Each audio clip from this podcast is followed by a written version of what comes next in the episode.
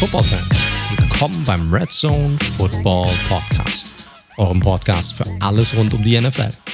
Mein Name ist wie immer Mike T, Host dieser wunderbaren Show und an meiner Seite begrüße ich wie jede Woche Co-Host und das analytische Herz des Red Zone Podcast, Daniel Ports.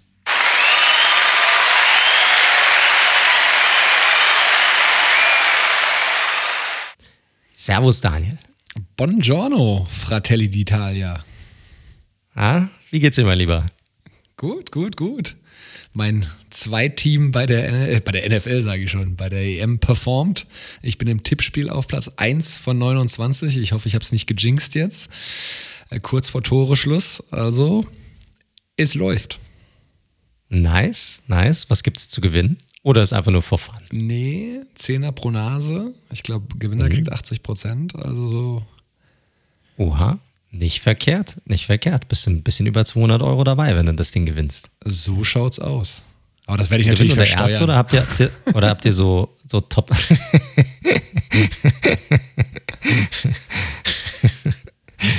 äh, Gewinn nur der Erste oder habt ihr so Top 3 oder Top 5 oder was macht ihr? Äh, ich glaube, 80, ich weiß nicht genau, also irgendwie 80 Prozent und dann 80, 15, 5. Irgendwie, ja, irgendwie sowas. Aber dass der, dass der letzte, dass der dritte noch seinen Einsatz rauskriegt. Aber ich habe es mir jetzt nicht ganz durchgerechnet. Die Mathematiker unter den Zuhörern können das ja gerne mal ausklamüsern. Nice. Sehr gut, sehr gut. Hast du sonst eine gute Woche gehabt? Du, alles entspannt. Freitag einen Grillinger gemacht beim Kumpel mit, wie gesagt, dem Italien. Belgien-Spiel, das ich auch richtig vorher gesagt hatte mit 2 zu 1. Und ja, ansonsten, live ist gut. Ich freue mich auf, auf den Sportsommer. EM fadet ja so langsam aus. Jetzt wurde ja heute Olympiateam nominiert. Olympia, die Basketballer haben sich qualifiziert. Seit 2008 zum ersten Mal wieder die Deutschen. Kroatien geschlagen, auch unter anderem. Und die Brasilianer mit vielen Ex-NBA-Spielern für dich relevant, zweite Bundesliga ja, beginnt ja wieder in zwei Wochen. Also es ist einiges geboten. Das ist tatsächlich so, ja. Da geht es relativ fix wieder los. Ich bin null aufgeregt, wie du dir vorstellen kannst. Hey, die Siegquote nee. geht hoch. Ja, das werden wir dann sehen. Ne? Also Kader ist ja noch gar nicht zusammengestellt, muss man da mal schauen, wie weit nach oben das Ganze dann tatsächlich gehen sollte. Für Olympia muss ich sagen, interessiere ich mich gar nicht so richtig. Also so die Main Events schaue ich mir dann an, wie so ein 100 oder 200 Meter Lauf, aber so der Rest mh, hm, nicht, nicht ganz so mein Ding, muss ich sagen. Ah, kommt immer drauf an. Also ich finde, es gibt immer noch so ein paar Perlen, äh, auf die man dann stößt und dann guckt man sich so einen modernen Fünfkampf irgendwie an, wo die ja so Springreiten machen, schießen und so Hindernisse. Ja, das stimmt. Das ist ganz interessant, da hast du recht. Und äh, ja, ich finde es einfach geil, dass da Sportler mal so im Fokus stehen für einen Tag oder für zwei Wochen, die man sonst halt gar nicht kennt in irgendeiner Form. Und die aber trotzdem in ihren Sportarten, auch wenn das natürlich oft sehr nischig ist, seit Jahren oder Jahrzehnten teilweise. Also ich glaube, im Sportschießen gibt es das Leute, die seit 30 Jahren das machen ähm, ja, da einfach top-notch sind. Also durchaus auch Respekt für die Leute, die ja sonst nicht so viel äh, ja, Aufmerksamkeit bekommen.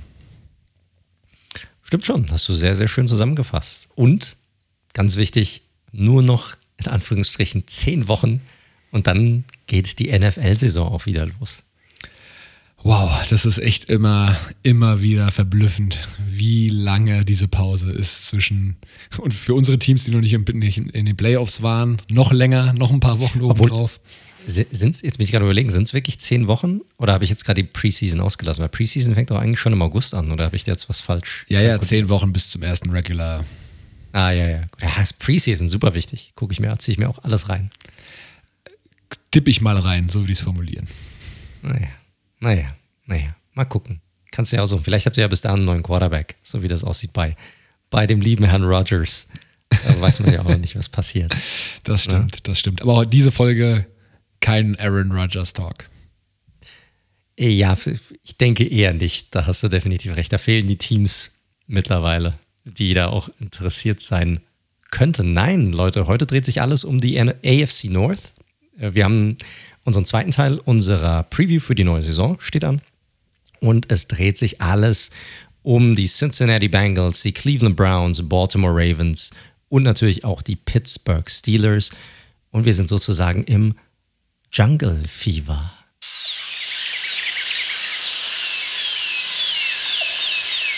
Uh. Fühle ich nicht. Fühle ich nicht.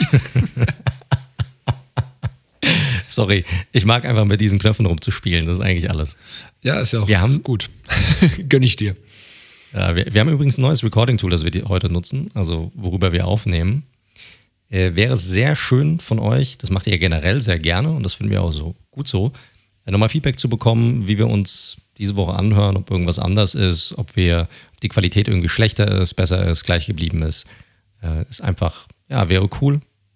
Scheint bislang, ich will es jetzt nicht jinxen, jinxen knock on wood, äh, relativ stabil zu sein und wir hören uns auch jetzt wieder ganz normal.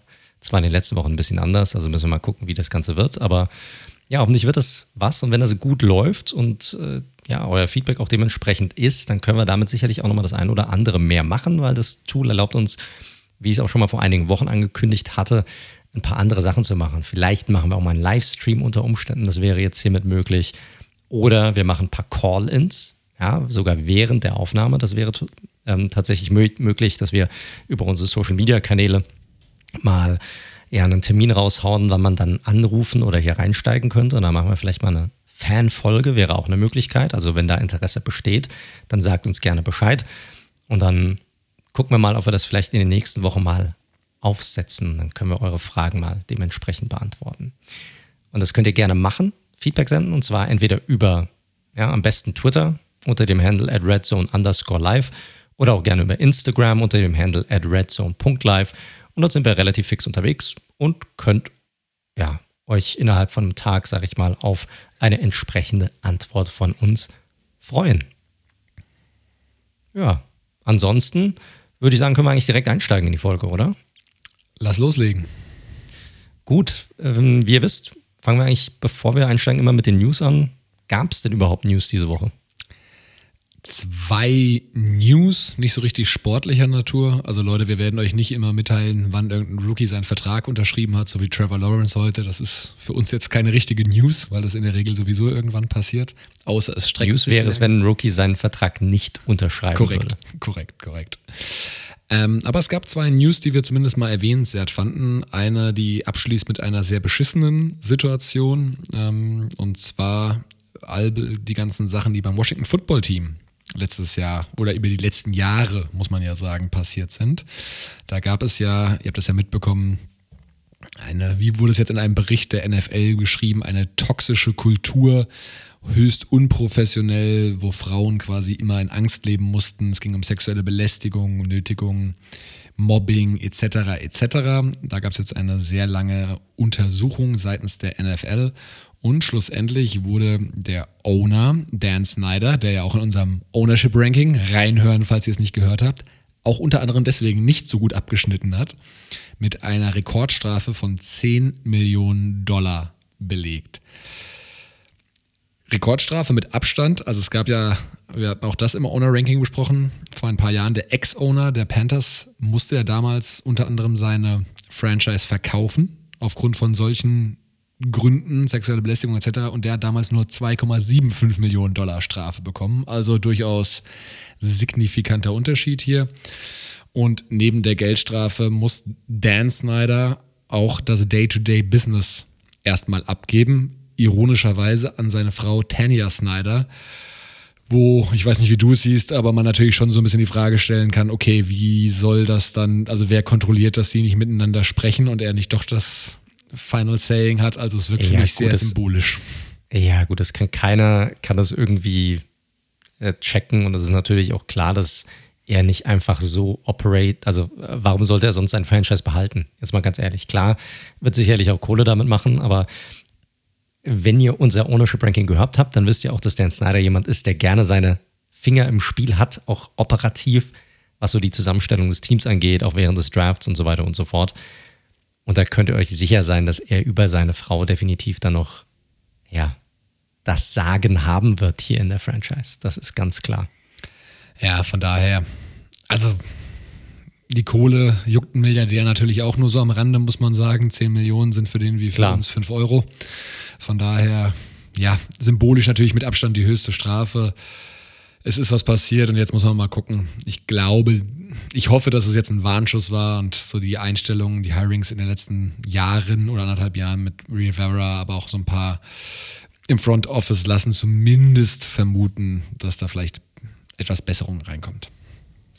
Ja, es ist jetzt nicht so, als würde jetzt groß was anders gemacht werden, weil sie haben ja diesen Umbruch eigentlich ja schon letztes Jahr eingeleitet, zwanghaft eingeleitet, muss man natürlich sagen, dadurch, dass diese ganzen Stories auch, ich glaube, über die Washington Post dann auch ans Tageslicht gekommen sind und der Druck einfach riesengroß wurde für Snyder, sodass er Änderungen herbeiführen musste und die sind im vollen Gange und das muss man natürlich dann auch äh, sagen. Klar, sie wurden forciert, aber ich bin froh, dass sie forciert wurden, dass da jetzt Änderungen auch stattfinden.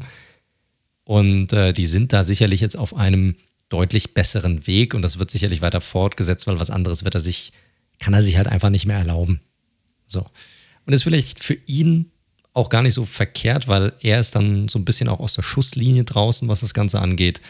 Und ähm, ja, kann dann seine Frau machen lassen und dann hast du natürlich eine Frau, die dann auch die, die Entscheidungen trifft. Dann werden auch die Entscheidungen generell vielleicht nochmal ein bisschen anders beäugt, weil bei ihm ist es sicherlich so, ich glaube, egal welche Entscheidung er jetzt trifft, die er tatsächlich trifft, egal ob die jetzt selbst positiv oder negativ, ich glaube, ihm wird mittlerweile alles negativ ausgelegt. Der kann eigentlich nur noch verlieren und deshalb ist es, wäre es für ihn vielleicht eh smart gewesen, wenn er das ganze Operative abgegeben hätte und jetzt wird er halt einfach dazu gezwungen. Ja, aber liebe Washington-Fans, die geglaubt haben, Snyder würde irgendwie zum Verkauf gezwungen, not gonna happen. Der geht nirgendwo nee. hin. Nein, nein, das wird nicht passieren. Tut mir auch ein bisschen leid, muss ich sagen, für das Washington Football Team. Aber da stehen ja viele Entscheidungen an. Ich bin mal gespannt, was sie machen. Bin ja auch, wird ja auch viel über den Namen geredet. Ich, ich sag mal ganz ehrlich, ich glaube nicht, dass sie ihn noch ändern werden. Um ganz ehrlich zu sein. Ja. Glaubst du, da kommt noch was?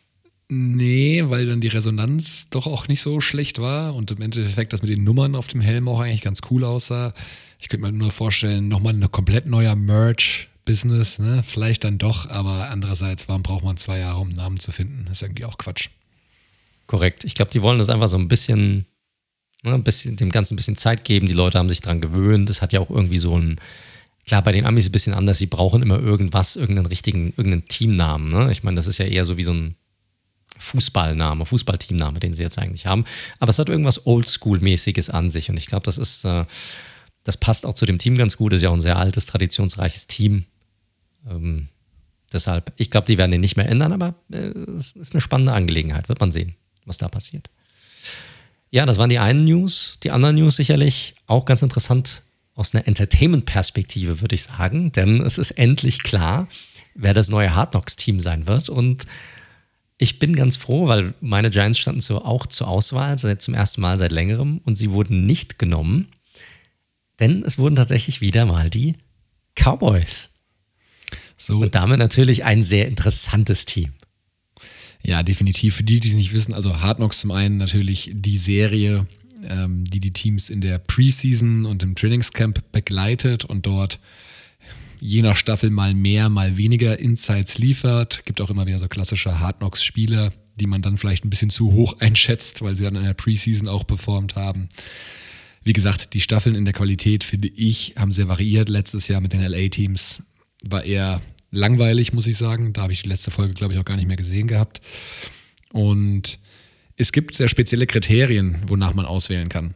Also ein Team mit einem neuen Head Coach wird nicht aktiv gewählt. Ein Team, ähm, das in den letzten zehn Jahren, glaube ich, bei Hard Knocks dabei war, wird nicht gewählt. Und dann geht es noch darum, wann das letzte Mal die Playoffs erreicht worden sind. Und dementsprechend waren neben den Giants und den Cowboys die Panthers, die Cardinals und die Broncos die realistischen Szenarien. Am Ende sind es die Cowboys geworden, klar. Zum dritten Mal damit Rekordteilnehmer von Hard Knocks und dass die Cowboys natürlich grundsätzlich eine sehr spannende Franchise sind. Doug Prescott kommt zurück, Jerry Jones ist involviert, etc., etc., ist klar. Und dementsprechend aus Sicht von HBO, die das übertragen, wenn ich es richtig im Kopf habe, durchaus sicherlich eine kluge Wahl. Ja, wenn man ja auch bedenken muss, dass letztjährige Hard Knocks Staffel ja nicht so gut ankam, das hat sicherlich auch mit der ganzen Covid-Situation zu tun gehabt, ne? weil ich glaube, so viel coole Sachen konnte es halt nicht geben, weil die mussten natürlich Abstand halten und so weiter und so fort. Das war halt eine ganz, ganz andere Staffel als normalerweise. Aber ich muss auch sagen, die Rams waren eigentlich auch, waren halt auch einfach echt langweilig als Team. Also da ist ja nichts passiert. Es gab null Kontroverse. Auch die einzelnen ja, Leute, ich finde McVay ist sicherlich ein guter Coach, interessanter Coach, aber als Typ finde ich den mega unspannend. Ja, und auch sonst die Spieler, du hast vielleicht Ramsey ein bisschen, klar Donald, aber das sind alles, gerade ein Donald, ich meine, der macht halt seine Arbeit und fertig. Ja, da, da ist halt nicht irgendein Spieler dabei, der jetzt irgendwie kontrovers was machen würde. Nicht wie bei deinen Raiders, wo Antonio Brown dabei war, da war wenigstens ein bisschen was am Start und selbst die Staffel fand ich schon teilweise nicht ganz so stark. Und ich glaube, da haben sie mit den Cowboys natürlich jetzt Americas Team. Ja, sicherlich eines der interessantesten Teams dort, ne? weil da, da tut sich sicherlich viel. Die, über die werden wir dann auch reden in unserer NFC East Preview. Da gibt es einiges, ja, was man dort beobachten kann und einige Sachen, die man, die man sich dort anschauen kann. Und ich glaube, das wird eine, wird eine sehr spannende und sehr coole Staffel werden. Also ich werde es mir auf jeden Fall mal reinziehen. 100 Pro, eine Chance geben werde ich hier auf jeden Fall. Hast du, wenn ich kurz fragen darf, hast du äh, schon deinen Game Pass erneuert? Also keine Werbung hier, Ne? Nochmal vorweg, keine Werbung, aber äh, hast du, hast du schon erneuert oder? Also ich mache ja nichts. Der wird ja, ich habe eine Mail bekommen, dass wenn ich nichts mache, er automatisch verlängert wird. Wenn du das mit erneuern meinst, dann ja. Ja, genau. Okay, okay. Was kostet sowas da bei dir in der Münchner Gegend rum, wenn ich fragen darf? Äh, ja. Was zahlt man da für den Game Pass? Äh, Hast du bestimmt auch irgendwie so einen Deal genau, gehabt damals, hatte, mit dem du das abgeschlossen ja, hast? Ja, boah, da müsste ich mal reinschauen, ehrlich gesagt. Ich habe letztes Jahr so einen Preseason-Schnapper noch gemacht gehabt, bevor er dann hochgegangen ist. Also ich glaube, in Deutschland sind es schon 100 70 Dollar oder irgendwie sowas mittlerweile. Und ah, okay. ich hatte ihn für 125. Oh, ist aber echt ein Jahr her. Ich habe keine Ahnung, ehrlich gesagt. Müsste ich wirklich mal nachschauen. Okay. Oh, das ist aber, das geht schon in die Richtung. Ich glaube, ich zahle 100, 160 Dollar oder irgendwie sowas, zahle ich pro Saison. Ist ja jetzt irgendwie ein bisschen hochgegangen, aber auch nur irgendwie ein paar Dollar oder irgendwie sowas wegen der extra Woche. Aber ist schon okay. Ich meine, wenn ich das vergleiche, was ich dafür zahle, um irgendwie Bundesliga oder jetzt zweite Bundesliga zu gucken, dann ist das schon echt, muss ich sagen, ist gar nicht so viel Kohle. Auch wenn es natürlich viel Kohle ist, aber ich finde es für das, was angeboten wird, finde ich es nicht so teuer im Verhältnis. Zumal der eine oder andere ja ganz gerne mal reist in der Zeit, wenn er den Game Passer abschließt und auf einmal aus günstigeren Ländern ihn bezieht. Also wir wollen hier Korrekt. niemanden animieren, aber ähm, ja, könnt ihr ja mal auschecken. Genau. Reist mal mit eurer VPN rum und dann könnt ihr mal gucken, was, was da so möglich ist mit dem Game Pass, falls ihr noch nicht hat. Ich kann ihn, also ich muss sagen, ganz ehrlich sagen, ich kann ihn nur weiterempfehlen, weil man auch einfach neben den Spielen noch so viele coole andere Sachen hat und man kann einfach gucken, wann man will. Und man kann die Condensed Versions gucken und wir nutzen es ja auch. Für uns ist es halt immens wichtig, damit wir überhaupt einen Überblick bekommen über die ganzen Spiele, dass wir die uns überhaupt alle überhaupt reinziehen können. Und äh, ich muss sagen, ich war bisher immer recht happy damit. 100 Prozent. Gut. Ansonsten gab es aber keine News, oder? Großartig. Saure Gurkenzeit.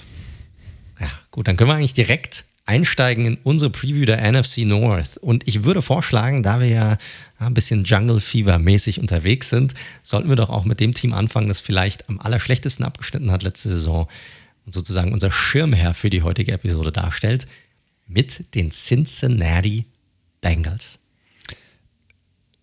Viel Spaß. Ich mache jetzt kein Tigergeräusch. Mist, das hätte ich jetzt mal machen können, hätte ich mal runterladen können, wäre eine gute Idee gewesen. Aber gut, ihr wisst unser Format, wir machen immer so ein bisschen erstmal ein Recap von der letzten Saison, was ist eigentlich passiert, gut gelaufen, schlecht gelaufen, Besonderheiten. Dann schauen wir uns nochmal Free Agency an, Zugänge, Abgänge, Draft, schätzen das ein, ob die überhaupt besser geworden sind, schlechter geworden sind und machen dann unsere Analyse dahingehend, wo wir glauben, dass dieses Team am Ende des Tages landen wird. Ich würde sagen, wir starten einfach mal rein. Und die Bengals, letzte Saison, was kann man dazu sagen, war die erste Saison seit 2010 ohne Andy Dalton als Starting Quarterback. Der ist ja bekanntlich zu den Cowboys gewechselt vor der Saison. Und äh, man konnte sein, seine Wins verdoppeln letztes Jahr im Vergleich zu 2019, hat am Ende des Tages aber trotzdem nur vier Wins auf der Habenseite auf dem Konto. Und es war das Jahr des äh, Joe Burrow. Es war der, war der Nummer 1 Pick der, der Bengals, hatte ein sehr, sehr starkes Jahr, bis er sich dann na, seine schwere Verletzung zugezogen hat. Hatte fast 2700 Yards, 13 Touchdowns, 5 Interceptions, ein Passer-Rating von fast 90, Completion Percentage von über 65 Prozent.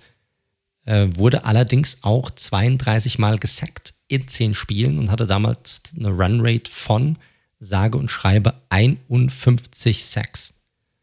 Also Dass da natürlich auch in der Offseason dann daran gearbeitet werden musste oder wir haben gehofft, dass daran gearbeitet wird, war natürlich auch klar. Ähm, da kommen wir sicherlich gleich dazu, lieber Daniel. Aber es war, wie fandst du ihn letzte Saison? Also wenn du ihn so betrachtest, auch im Vergleich zu anderen Rookie-Quarterbacks, war das jemand, wo du sagst, der hat sich jetzt positiv gestimmt oder wie hast du ihn gesehen? Äh, sehr positiv. Also ich war mir vorher nicht so, also er war ja so ein Riser in seinem letzten College-Jahr, das ist ja ganz spannend, deswegen immer sehr schwer vorherzusehen, welcher der nächste Number One-Pick werden wird, weil Joe Burrow hat ja wirklich diese Rekordsaison am College hingelegt und dann war er in aller Munde und da war ich mir nicht hundertprozentig sicher, ob er das in die NFL übertragen wird, aber bis zu seiner Verletzung, die ja dann leider sehr hässlich war, wirklich stark, gerade im Zusammenspiel mit Tyler Boyd und T. Higgins. T. Higgins hat mir auch super viel Spaß gemacht. Fand ich Burrow wirklich gut im Deep Passing Game, hat aber auch ab und zu mal die, die Beine in die Hand genommen. Er ist jetzt sicherlich nicht der mobilste, aber kann durchaus was machen mit seinen Beinen. Also ich war überrascht, muss ich sagen. Also da war ja auch der, ich glaube, ein Touchdown. sehr langer Touchdown ja. dabei, den er hatte. Ich glaube, gerade zu Beginn der Saison, da habe ich schon ist mein Kopf schon ein bisschen in die Höhe gegangen. Da war ich schon recht überrascht. Ja. Und der strahlt halt absolutes Selbstbewusstsein aus. Ne? Also der wirkt, als ob er Herr der Lage wäre, als ob er keinen Schiss hat. Der geht auch nicht immer nur für den ersten Read. Also ich glaube, muss man natürlich vorsichtig sein, weil es gibt ja sehr oft Regression im zweiten Jahr. Stichwort Baker Mayfield beispielsweise. Und da gibt es noch einige äh, Second-Year-Quarterbacks, die das durchleben mussten. Aber Borrow sah super aus in der ersten Saison, fand ich. Hatte halt leider nur eine scheiß O-Line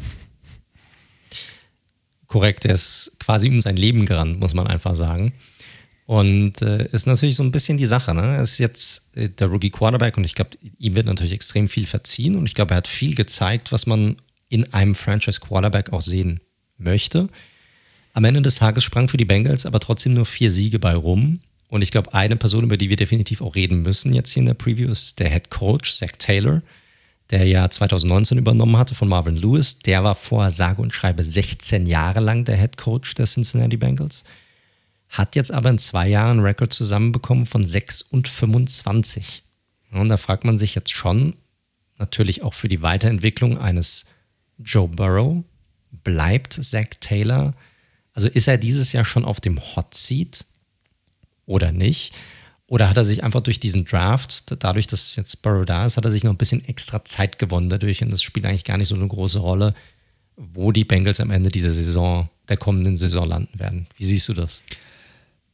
Ja, also ist für mich mit Matt Nagy, über den wir ja letzte Woche gesprochen haben, definitiv einer der drei Coaches, die was abliefern müssen. Also nur mit Entwicklung Joe Burrow und eine gute äh, Chemie mit ähm, Jamar Chase oder eben T. Higgins, das wird nicht reichen. Also er muss jetzt logischerweise nicht in die Playoffs kommen und zum Ausblick kommen wir viel später noch, aber da muss schon, da müssen ein paar Wins obendrauf. Also mit nochmal einer Fünfer-Saison, ich glaube, das wird nicht reichen, dass er da Headcoach bleiben darf. Ja, das ist schwierig. Wir hatten es ja letzte Saison, äh, letzte Saison, letzte Woche kurz auch besprochen mit den Chicago Bears, die ja Justin Fields gedraftet haben. Das ist natürlich, du hast ein gewisses Fenster bei einem Rookie-Quarterback. Ja, wir, wir reden ja oft auch darüber um auch ein Team um diesen Quarterback aufzubauen. Und da hilft es natürlich, wenn du während dieses Fensters nicht unbedingt direkt deinen ja, Head Coach wechselst, weil du dann natürlich ja, dann eigentlich das gesamte Team wieder austauschen kannst, weil der andere Head Coach wahrscheinlich wieder eine komplett neue Ideen hat und auf ganz andere Spieler und Spielertypen auch setzen möchte. Und da kann man auch ihm an dieser Stelle nur wünschen, dass sie diese Saison mehr Erfolg haben und dass Zach Taylor der Coach ist, mit dem die Bengals Erfolg haben werden, weil ansonsten ja, laufen sie hier Gefahr natürlich kostbare Jahre, günstige Quarterback-Jahre zu vergeuden. Aber vielleicht stell dir mal vor, way, way, way too early prediction. Der gute Zach Taylor scheitert und dass das junge, der junge Offensivguru der Panthers Joe Brady, der ja schon Burrow und Chase am College trainiert hat, uh, übernimmt. Uh, das ist eine, eine spannende Prediction, die du hier raushaust, direkt zu Beginn. Finde ich gut, habe ich so noch gar nicht drüber nachgedacht, aber könnte durchaus Sinn machen. Absolut. Schön, Absolut. Ist schön, dass wir jetzt schon mal über die Offseason nächstes Jahr sprechen.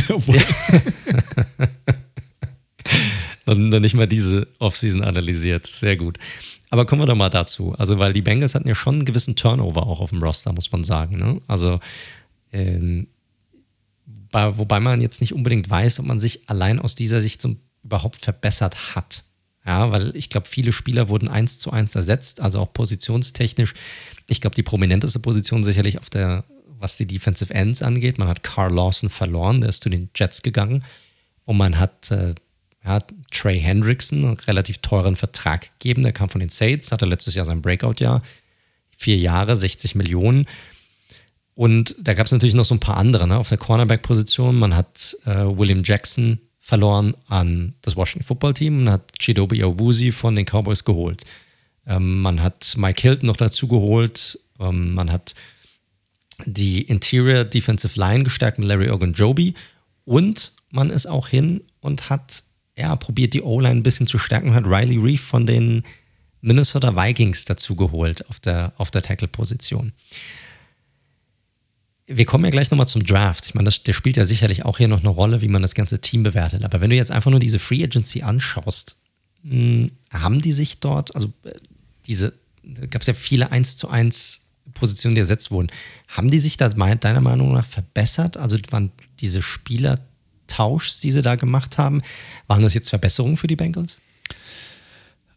Also, was ich kritisch sehe, ist so ein bisschen der Tausch Carl Lawson gegen Trey Hendrickson, weil ich bei Lawson einfach mehr Upside sehe. Er ist für mich eigentlich der körperlettere Spieler und Trey, Hend Trey Hendrickson hatte jetzt in dieser starken Saints-Defense ein sehr starkes Saison, was für mich aber auch durchaus ein Outlier sein könnte. Also, ich finde, da läuft man zumindest Gefahr, dass man aufs falsche Pferd gesetzt hat. Zumal die Verträge, ich habe jetzt den Lawson-Vertrag nicht vor Augen, aber ich glaube, der ist sehr nah dran an dem, was Hendrickson auch bekommt. Also ja, korrekt. Da lagen jetzt nicht Millionen dazwischen. Ähm, Cornerback Jackson ist, ja, der war so ein bisschen up and down, ist aber schon ein Verlust, war auch für mich ein Kandidat für einen Franchise-Tag. Haben sie nicht gemacht. Ja, und bei Hilton ist kein schlechter definitiv. Awusi habe ich ein bisschen höher eingeschätzt vor der letzten Saison. Der kommt natürlich mit seinem krassen Speed. Ja, und selbst Eli Apple nochmal. Ne? Ich glaube, da probieren sie jetzt einfach mal ein bisschen was aus, weil ja, in der Pass-Coverage letztes Jahr, das war jetzt auch nicht gerade das Prunkstück in der, in der Defense der, der Bengals. Also, um deine Frage zu beantworten, rein Free Agency, Draft erstmal außen vor gelassen, würde ich nicht sagen, dass sie sich verbessert haben, aber auch nicht verschlechtert.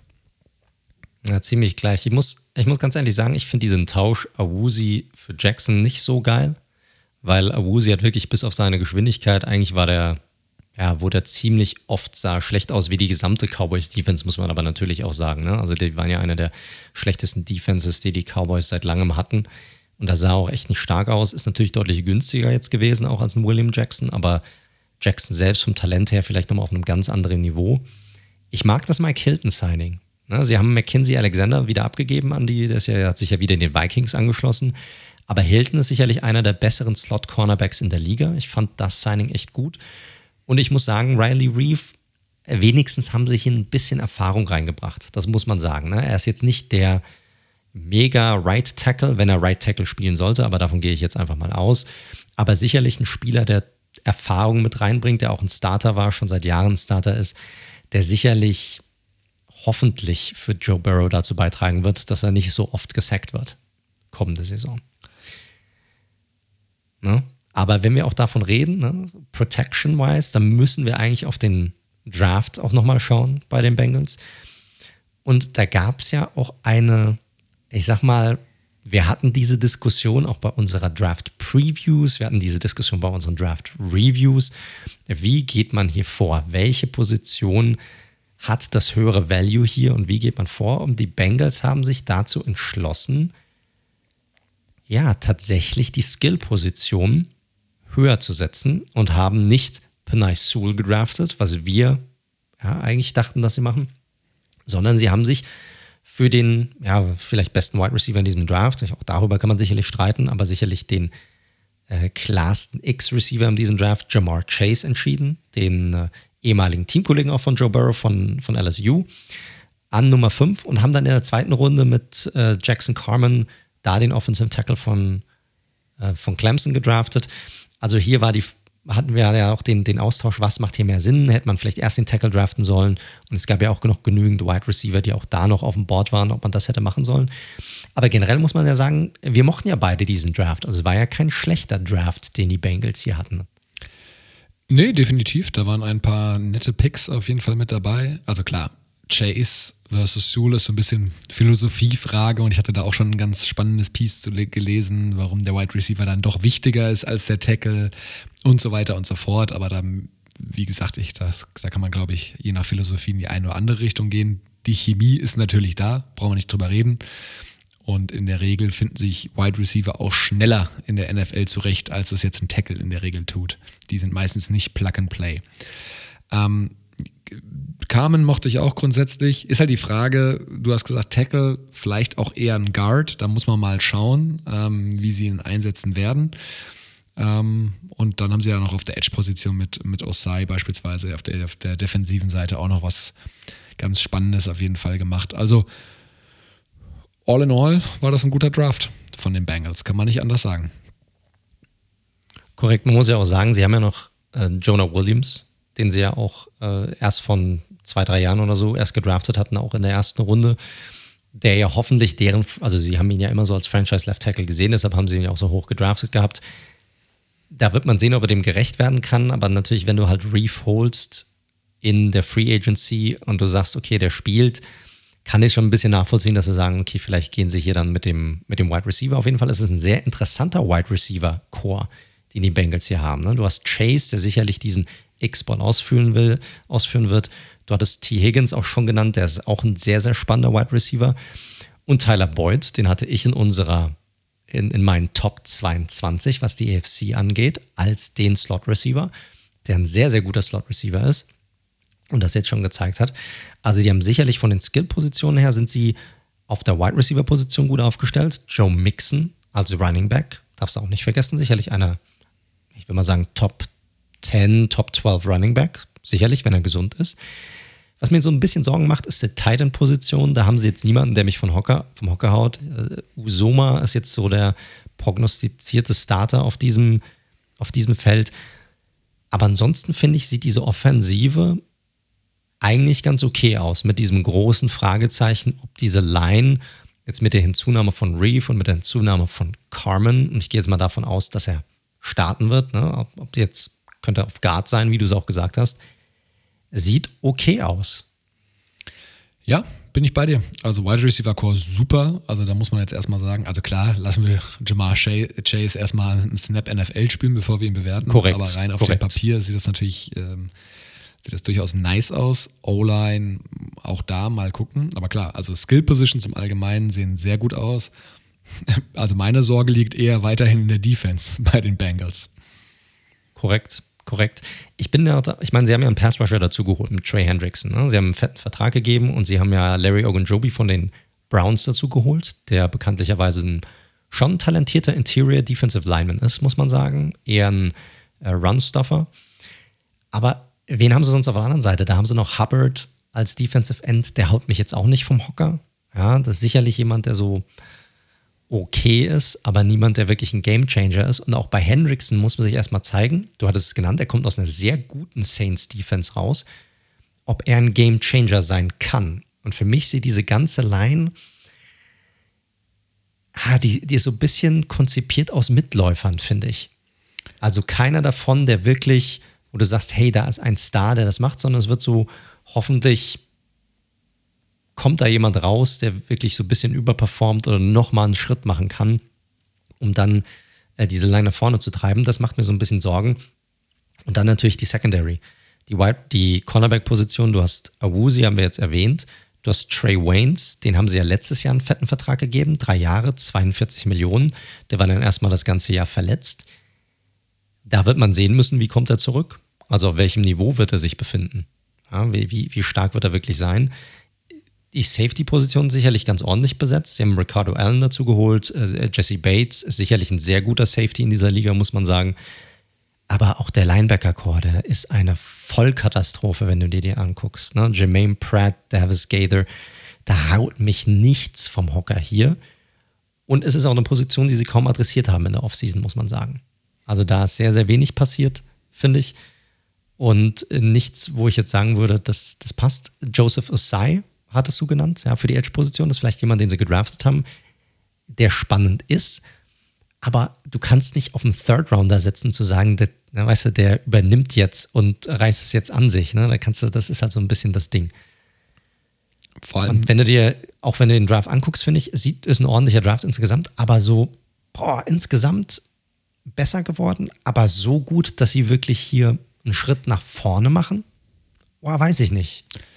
Nee, glaube ich auch nicht. Vor allem auf der defensiven Seite haben wir noch gar nicht drüber gesprochen. Gino Atkins und Carlos Dunlap. Also da sind ja zwei. Korrekt. Korrekt. Also klar, Dunlap ist im Laufe der letzten Saison Letztes Jahr schon ja. zu den Seahawks gegangen, war aber boah, auch acht bis zehn Jahre auf jeden Fall da. Ich habe es jetzt nicht genau.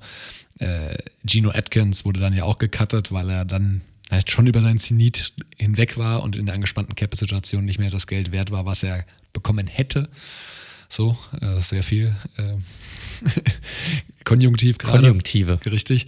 Aber das ist ja auch ähm, was Leadership ne, und was äh, den Lockerroom angeht, wenn da so zwei Veteranen, die da einfach in Institutionen waren in Ohio, weg sind, da muss sich das ja, klar, ist eine Chance, sich auch neu zu formieren, muss man mal gucken, aber da sind natürlich schon sehr, wie gesagt, sehr stimmgewaltige Spieler, respektierte Veterans aus dem Lockerroom erstmal weg. Und immer noch, Dunlap hat ja auch durchaus noch abgeliefert dann bei Seattle im, im Rahmen der Möglichkeiten. Also bin ich auch mal gespannt, wie sie das auffangen werden. Ja, korrekt. Und du hast gesagt, es ist eine Chance, sich neu aufzustellen. Aber hat ein Zack Taylor die Zeit dazu, ein Team zu übernehmen, das sich nochmal neu aufstellen muss? Das ist so ein bisschen, ne, um wieder zurück zum Anfang zu kommen, so ein bisschen. Und die Bengals haben einfach tausend Fragen. Ne? Wie kommt Burrow auch zurück? Das ist sicherlich die größte Frage. Kann er einfach dort weitermachen, wo er vor seiner Verletzung aufgehört hat? Ich glaube, ja, ich, ich denke, alle glauben, dass das passieren wird, einfach weil er ja nicht Du hast es genannt, er ist nicht so der Megamobilste, er hat schon ein bisschen was drauf, aber es ist nicht, er braucht es nicht zu 100% für sein Spiel. Kann er gut genug geschützt werden, ist sicherlich dann die nächste Frage. Und darauf bauen, werden sie sicherlich bauen, dass da ein bisschen mehr kommt, dass er einfach mehr Zeit hat, dadurch, dass sein Wide Receiver Con noch besser geworden ist, dass er auch ein Target hat, das er kennt mit Chase, der gerade auch diese 50-50 Bälle auch gewinnt, wo er einfach mal einen hochwerfen kann und dadurch dann einfach vielleicht mehr Zeit gewinnt und, und sich die ja, Protection-Story generell von, von alleine erledigt. Aber für mich sonst zu viele Fragezeichen. Pass Rush ohne Lawson, Linebacking Core schrecklich, Secondary hatten wir schon genannt. Schwierig. Und dann, dann finde ich, hast du einen ganz interessanten Punkt. Ne? Und wir, wir kommen ja noch zu, dem, zu der restlichen Division. Man kann sich ja ein Team nicht in, in einer Bubble anschauen. Klar haben die sich verbessert. Denkt jedes Team vor der Saison, dass sie sich fast verbessert haben. Ne? Du hast einen Draft, neue Spieler kommen dazu, hoffentlich sind die besser als die, die da sind. Du holst neue Spieler rein. Aber wie stehen die denn im Kontext innerhalb dieser Division zueinander? Und das ist so ein bisschen ne, die Frage, wie groß sind ihre Chancen wirklich innerhalb dieser doch sehr starken und auch sicherlich auch ausgeglichenen Division nochmal einen Schritt nach vorne zu machen, weil sie halt immerhin sechs ihrer 17 Spiele innerhalb dieser Division haben werden. Definitiv. Also muss man ganz klar sagen, die Bengals haben Sachen, die ich spannend finde. Ich finde sie kein langweiliges Team fürs kommende Jahr, weil sie da für mich offensiv zu sehr auch begeistert haben. Aber diese Defense wird auch nächstes Jahr wieder durchaus die Offense in den einen oder anderen Shootout zwingen. Formulieren wir es mal so. Ich denke auch. Aber wo siehst du sie? Also siehst du sie immer noch ganz klar ganz unten am Ende der Division oder glaubst du, sie können einen Schritt nach vorne machen oder was glaubst du, wo die landen? Ganz klar meine Nummer 4 in der Division. Und wie viele Siege werden sie am Ende holen? Ich, ich glaube gar nicht, dass das jetzt so die Wahnsinnsverbesserung werden wird. Ne? Also es sind die Fragezeichen. Wie kommt Joe Burrow? Klar, der sieht jetzt wieder gut aus schon im Training nach seiner Horrorverletzung da am Knie hat das jetzt was mit ihm psychologisch gemacht? Ist er, glaube ich, nicht der Typ für, aber you never know. O-Line weiterhin erstmal möchte ich mal spielen sehen. Klar, gutes Receiver-Core. Ich glaube jetzt nicht, dass die na, mit, den, mit den zusätzlichen Spielen sechs, sieben Siege, sowas, die Range hätte ich gesagt. Sehe ich leider sehr ähnlich und deshalb sehe ich auch Zach Taylor am Ende dieser Saison nicht mehr als Head Coach der Bengals, um ganz ehrlich zu sein. Das wäre so meine Prediction oder mein Hot Take, wenn man ihn überhaupt so nennen darf. Aber ich glaube, da wird sich Joe Burrow an einen neuen Headcoach gewöhnen, gewöhnen müssen nach Ende dieser Saison. Ja, Joe Brady, habe ich doch schon gesagt. Ja. Würde mich zumindest nicht überraschen. Ist auf jeden Fall ein sehr, sehr guter Take. Aber, aber, ich weiß nicht, ob ich sie auf dem letzten Platz sehe in dieser Division. Oha. Aber, ja, aber dazu können wir ja dann gleich noch quatschen, wenn wir dann über die anderen Teams reden. Ansonsten, ja, also hast du sonst noch irgendwas zu den Bengals, was du unbedingt loswerden willst? Nö, in der Tat nicht. Ich glaube, wir sind die wichtigsten Themen durchgegangen auf jeden Fall.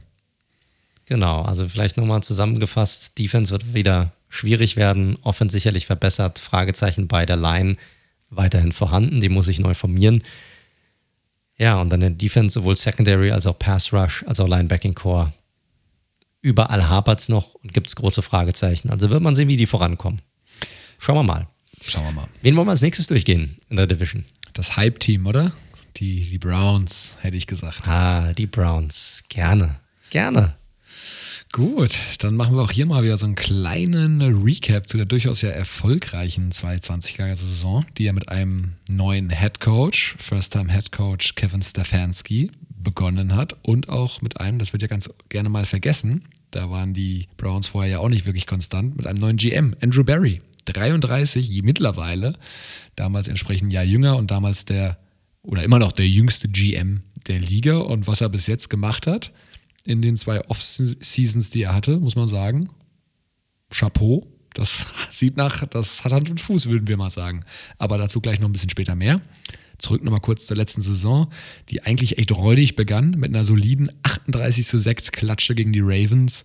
Da waren die Mayfield-Kritiker wie der liebe Mike natürlich direkt schon wieder am Start und alle so, oh. Habe ich die Mistgabel habe ich direkt ausgepackt. So sieht's aus, so sieht's aus. Aber Kritiker wurden schnell Lügen gestraft. Das Team hat sich eingegroovt. Es gab teilweise echt wirklich spektakuläre Spiele. Ich erinnere mich dann noch an eins, das war eins meiner Lieblingsspiele letztes Jahr gegen die Titans, wo die Browns eine absolute Fabel-Halbzeit gespielt haben. Und also es war wirklich Football vom aller, aller Feinsten. Super effizient, super on point, richtig, richtig gut. Natürlich großer Fokus aufs, aufs Running Game mit diesem One-Two-Punch. Sah sehr gut aus. Und so haben sie sich am Ende mit 11 und 5 erstmalig nach 18 Jahren wieder in die Playoffs buxiert. Und da dann auch erstmal eine faustdicke Überraschung geschafft, nämlich die Rivalen aus der eigenen Division, die Pittsburgh Steelers, über die wir ja gleich auch nochmal reden werden, in einem auch durchaus denkwürdigen Spiel rausgekickt, Karrieren damit auch beendet und dann schlussendlich eine Runde weiter, selbst gegen die Chiefs, noch relativ teuer verkauft. Ganz interessant, wenn man sich das im Recap die Saison anschaut, ist, dass die Browns wirklich sehr weit gekommen sind. Ich meine, Divisional Round ist ja schon was, ohne eine statistisch überragende Offense oder Defense zu stellen. Also, was Offense anging, Points per Game, man kann da sicherlich verschiedene Metriken nehmen, aber Points per Game ist ja erstmal eine faire Geschichte. 13. bei Points Allowed, 22. Also die haben auch teilweise in einigen Spielen echt richtig auf den Sack bekommen. Und absolut, vor allem die Passing Defense war absolut ein Problem letztes Jahr, was man, da kommen wir gleich drauf, durchaus adressiert hat. Ja, da haben sie einiges getan, auf jeden Fall. So muss man sagen. Wenn sie irgendwo was getan haben, dann da. Ja. Also Problem erkannt und jetzt ist natürlich die Marschrichtung ist ganz klar. Baker, die Fifth-Year-Option wurde schon gezogen. Er wurde ja 2018 gedraftet. Man ist natürlich in Gesprächen mit ihm, genauso wie mit dem Lamar Jackson oder dem Josh Allen, äh, über eine Vertragsverlängerung. Aber was man so liest, noch sind sie nicht, wie sagt man, in a rush, sich das irgendwie jetzt zeitnah machen zu müssen. Finde ich auch smart von den Browns, muss ich ganz ehrlich sagen. Also ich muss ja, ich muss ja eingestehen, das habe ich auch letzte Saison schon ehrlicherweise getan, ist, dass Baker sicherlich eine deutlich bessere Saison hat und auch deutlich besser ausgesehen hat, hat als ich das ihm überhaupt noch zugetraut hatte. Ja, ich glaube, die haben ja auch sehr viel an der Offense umgestellt, die haben ja dann auch die sehr viel Play-Action mit reingebracht in, in ihr Spiel und das tat Baker sehr gut, muss man sagen. Aber das eine ist zu sagen, man hat eine gute Offense, die dem Quarterback hilft, aber der Quarterback muss das Ganze natürlich auch erstmal umsetzen können. Und das hat er einfach sehr, sehr gut umgesetzt. Und ich konnte das, gerade das Giants-Spiel, da habe ich natürlich auch alles gesehen, da hat er einfach, da war fast perfekt. Also wirklich sehr, sehr gut. Diese Offense kommt, kommt ihm echt entgegen. Aber die Frage ist dann natürlich, wenn du, wenn du natürlich so ein bisschen dann auch so ein Stigma hast, dann vielleicht doch eher so ein System-Quarterback zu sein was man bei ihm sagen könnte, weil vorher sah er halt echt skittisch aus man, manchmal. Ne? Er, klar, er hat natürlich auch eine gewisse Mobilität, keine Frage, aber er hat auch eine extrem schlechte Entscheidungsfindung gehabt in der Vergangenheit. Und das hat man ihm deutlich erleichtert mit dieser Systemumstellung. Die Frage ist, was zahlst du für so einen Quarterback? Weil selbst wenn du gute Statistiken hast, ne, für mich ist er so ein bisschen, man ist so diese Ryan Tannehill Line ist man so gefahren. Und das muss ja nichts Schlechtes sein. Das kann ja sehr gut passen, wenn es gerade zu der Offense passt. Aber was zahlst du denn so einem Quarterback wirklich? Das, da bin ich schon echt gespannt. Also ich glaube nicht, ne, ich, klar, mit jedem Vertrag, egal auf welcher Position, wird es eigentlich immer so ein bisschen teurer. Aber ich kann mir nicht vorstellen, dass der in solche Sphären einsteigt wie ein Prescott oder wie ein Mahomes oder Konsorten. Das kann ich mir beim besten Willen nicht vorstellen. Also ich hatte auch nochmal einen Artikel zu The Projections gesehen und da sind ein Josh Allen und ein Lamar Jackson schon noch über ihm angesiedelt auf jeden Fall. Also da geht es eher so in die Richtung Mitte 30, dass er das so das Jahresgehalt sein könnte, was ja eben nicht Rekordmoney wäre, sondern da ähm, siedeln sich, wie du gerade ja richtigerweise gesagt hast, schon einige ein bisschen weiter oben an. Ja. Und, und, man, und man muss natürlich auch sagen, es war jetzt die eine Saison, wo er wirklich auch mal eine gewisse Konstanz auch gezeigt hat. Deshalb finde ich es auch smart, wenn sie sagen, hey Junge, komm, wir gucken uns das nochmal an. Und wenn wir sehen in der ersten Halbzeit der neuen Saison, das geht einfach so weiter und du machst dein Ding, dann wird man sicherlich relativ schnell dann auch zu einem Konsens kommen und dann eine Vertragsverlängerung auch anstreben und sicherlich auch hinbekommen. Ja, definitiv. Secondary hatte ich angesprochen und Coverage vor allem hatte ich angesprochen. Damit sind wir natürlich schon mal bei den Moves, die sie in der Offseason gemacht haben. Und wenn man da chronologisch ja. reingeht, gucken wir natürlich erstmal auf die Free Agency und haben eins meiner absoluten Favorite Signings dieser Offseason gemacht. Und zwar mit John Johnson III, Safety seinerseits von den Rams. Letztes Jahr äh, laut PFF auch der drittbeste Safety, was bei seine Grade anging. Super guter Spieler, drei Jahre, 33 Millionen knapp, also durchaus, also gutes Money, aber jetzt nicht überbezahlt, was ja in der Free Agency oft passiert. Und äh, Johnson kann halt in der Secondary alles spielen. Der kann auch Slot Corner spielen, der kann Free Safety spielen, der kann Strong Safety spielen. Und ich hoffe, sie werden ihn auch entsprechend flexibel einsetzen, weil dann entfaltet er auch seine Stärke. Aber kommen wir gleich noch drauf zu, so was sie ansonsten gemacht haben, deutet schon relativ da, äh, dahin, dass sie sehr flexibel in der Defensive und gerade in der Secondary spielen wollen. Äh, großes weiteres Signing war Jadavian Clowney, ähm, der schlussendlich, der natürlich wieder nicht in der ersten Rutsche unterschrieben hat und alle dachten nur wieder, okay, der hat mal wieder keinen Bock auf Trainingscamp, der wartet mal wieder lange, hat sich dann aber doch, ähm, nachdem er ja vor einem Jahr schon bei den Browns durchaus heiß gehandelt worden ist, hat er sich dann zu einem Einjahresvertrag und 8 Millionen ähm, unterschrieben und dort der D-Line auf jeden Fall sollte er, ich glaube, wir wissen beide nicht so genau, was wir von Clowney erwarten können nächstes Jahr, aber er sollte dieser D-Line definitiv helfen. Wie, wie findest du seinen Vertrag? Also findest du es findest überraschend, wie viel Kohle er noch bekommen hat? Oder äh, fandest du das jetzt normal für einen Spieler seiner Kategorie? Ah, schwierige Diskussion. Ich dachte eigentlich, weil diese, weil der Cap Space so angespannt war und die erste Welle ja schon durch war, dachte ich halt nicht, dass er diese 8 Millionen noch bekommen würde, sondern noch mehr Prove-It-Deal irgendwie machen müsste. Ich finde es jetzt aber auch für einen Spieler auch nicht unverhältnismäßig, der fairerweise jetzt zwei Jahre nacheinander nicht gezeigt hat, dass er das Geld wert ist, aber davor natürlich, er war ja First Overall Pick, ne, wenn ich es richtig im Kopf habe. Ja, korrekt, ist schon aber eine gewisse Zeit her, ja. Ja, klar, logischerweise, aber bei den Texans ja schon konstant abgeliefert hat und wie gesagt jetzt zwei Jahre nicht. Also wenn du mich so fragst, 8 Millionen, wenn, wenn ich es hätte malen können für die Browns, hätte ich gesagt, keine Ahnung, vielleicht 6 Millionen, aber ich fand es jetzt nicht irgendwie völlig over the top. Ja, ja, ich fand es ein bisschen, ich meine, er hat halt immer noch diesen großen Namen, ne? Und er hat aber die letzten zwei Jahre nichts gezeigt. Er war ja noch nie dieser Sack-Artist, was man ja eigentlich von so einem hohen Pick so ein bisschen verlangt auf dieser Position aber war trotzdem immer ein sehr guter Spieler auf dieser Position. Aber trotzdem, die letzten zwei Jahre, gerade letztes Jahr, war echt schwach, fand ich. Auch das Jahr davor hat er jetzt nicht groß was gezeigt. Und da sieht man mal, was nochmal so diese Reputation eigentlich noch bringt bei einem Spieler. Auch was die Kohle angeht. Also da, da finde ich, hat er immer noch einen recht guten Deal für sich rausgeholt.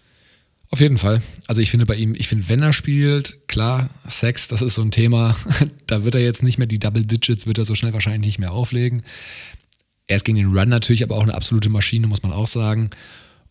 Und bei ihm war eher das Thema Verletzungen, fand ich so eine Red Flag in der letzten Zeit. Weil er bei den Korrekt. Titans, ich weiß gar nicht, wie ja. wenige Spiele er ja. gemacht hat. Also er war ja die Hälfte der Saison, wenn überhaupt nur tatsächlich auf dem Feld. Mal weiter, dass wir uns nicht so lange an, an Clowny aufhalten. Sie haben auch noch einen Flyer genommen äh, mit einem weiteren ehemaligen First-Round-Pick mit Tag McKinley. Ähm, ja, von den Raiders inoffiziell, der war letztes Jahr aber noch bei Atlanta. Das ist einfach mal so ein One-Year-Prove-It-Deal, mal gucken. Aber da würde ich mir jetzt nicht zu viel erwarten. Sehr spannend. Äh, weiterhin noch Cornerback Troy Hill, auch von den Rams, hat eine sehr gute Saison. Sehr gutes Signing. Ja. ja. Sehr gute Saison gespielt bei den Rams, vier Jahre 24 Millionen. Ähm, vertretbar. Ist auch mega smart, dass sie da einfach zwei Leute holen, die nicht nur eine gute Saison hatten, sondern die sich natürlich auch kennen und wissen, wie der andere spielt. Das wird, ist natürlich gerade für eine Saison, wo die Browns sich sicherlich sehr viel erhoffen, hilft das natürlich auch für die Eingespieltheit und dann ja, diese Secondary sofort sozusagen zu boosten, ohne große Eingewöhnung. Vollkommen richtig. Jetzt sind wir ein bisschen hin und her gesprungen zwischen Secondary und Defensive Front. Def Defensive Tackle Malik Jackson von den Eagles haben sie noch dahin geholt. Muss man mal gucken, ist ein Veteran. Mal gucken, was der noch im Tank hat oder ob er noch was im Tank hat. Und was ich sehr günstig fand, du mochtest ihn ja auch sehr, das Re-Signing von Rashad Higgins, der in der Abwesenheit von OBJ letztes Jahr echt einen guten Job gemacht hat und jetzt für nur 2,4 Millionen unterschreibt. Da hatte ich mehr erwartet. Ja, nicht nur mehr erwartet, ich war extrem überrascht, dass er überhaupt zurückgeht, muss ich sagen, weil man erwartet ja, dass OBJ auch zurückkommt am Ende des Tages. Ne? Und du hast immer noch ähm, Jarvis Landry in der Lineup. Ja, das ist die Frage. Ne? Du hast die, die haben ja 1000 Titans auch noch, die Browns. Ja? Spielen sie ja auch gerne mit dem äh, 12 Personal. Das ist die Frage, jetzt, wenn OBJ wieder da ist, wie viel Spielzeit er wirklich bekommt. Und ich hätte mir für ihn so ein bisschen erhofft oder auch gewünscht, dass er irgendwo hingehen kann, wo er vielleicht nochmal eine größere Rolle spielt. Wenn, selbst wenn es zu einem, bei einem Team ist, das vielleicht nicht so stark am Competen ist, aber da, wo er vielleicht nochmal ein bisschen mehr zeigen kann, wo er vielleicht eher so eine richtige, ja, Nummer zwei ist oder vielleicht sogar ein bisschen mehr. Ja, ich, ich meine, ich, ich hole jetzt mal aus, vielleicht ein bisschen doof, weil wir alle erwarten, dass sie schlecht sind, aber ich hätte mir den zum Beispiel sehr gut bei den Texans vorstellen können. Ich glaube, das wäre eine sehr gute Situation für ihn gewesen, auch wenn das der ganze Club ein totaler Dumpsterfire ist, aber da hätte er nochmal zeigen können, hätte er vielleicht nochmal richtig geile Stats haben können, um dann in der nächsten Saison, in der nächsten Free Agency, wo der Cap wieder hochgeht, mal so richtig abzukassieren. Ja, weil er ist ein grundsolider äh, Wide Receiver. Der ist jetzt nicht mega flashy, der ist nicht mega schnell, aber der läuft gute Routes, der hat recht, wirklich gute Hände, der weiß, was er tut. Also mit dem, das ist wirklich so ein, da freut sich jeder Quarterback, wenn er so einen Receiver hat. Definitiv. Guter Mann, kann man nicht anders sagen. Also auf der Habenseite schon einiges. Abgänge gab es dennoch auch. Ähm, Olivier Vernon haben sie released mit Verletzung. Der ist aber noch weiterhin Free Agent. Also wer weiß, vielleicht kommt er ja nochmal zurück. Ist nicht ungewöhnlich. Sehr schade, weil der hatte auch, fand ich, eine richtig ordentliche Saison gehabt bei den Browns, muss man sagen. Hundertprozentig. Also der hat da auf der anderen Seite gegenüber von Miles Garrett durchaus den guten so einen Power-Komplementär-Back gegeben. Und äh, ich glaube, der ist auch bei fast zweistelligen Sexzahl am Ende rausgelaufen. Also das war ähm, durchaus solide. Ich habe seine, äh, hab seine Stats jetzt nicht genau im Kopf, aber es, Vern ist ja eh immer auch so ähnlich wie äh, Clowney, ein Typ gewesen, der jetzt nie so ein Sack-Artist war und super viele Sacks gemacht hat, aber der somit die höchsten Pressure-Raten hatte fast jede Saison war der irgendwie unter den Top 5 oder Top 10, was Pressures angeht. Und einfach ein Typ, der, der sehr viel gemacht hat, auch gegen den Run sehr stark ist, auch von Verletzungen geplagt war über die letzten Jahre hinweg. Aber letzte Saison fand ich eine richtig gute Saison hatte. Und deshalb echt schade für ihn, dass er da mit so einer schweren Verletzung dann wieder, ja, sozusagen ausgefallen ist und man jetzt mal gucken muss, wo er noch unterkommt. 9-6 habe ich gerade nachgeschaut. Also von daher. Ja, siehst du mal, hat er eine richtig, richtig starke Saison. Ja.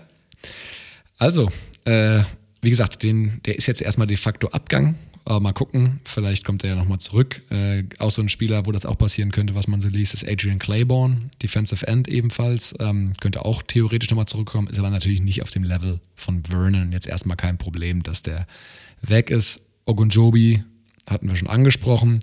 Und da sie ja in der Secondary so viel gemacht haben, ist auch klar, dass es da Abgänge gab. Carl Joseph zurück zu den Raiders.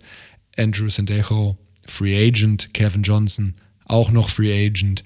Also, dass diese Spieler noch Free Agent sind, aktuell, ist nicht immer ganz ein Zeichen dafür, dass sie schlecht sind, aber sie sind jetzt auch nicht so begehrt am Markt, dass das jetzt wirklich wehtun würde.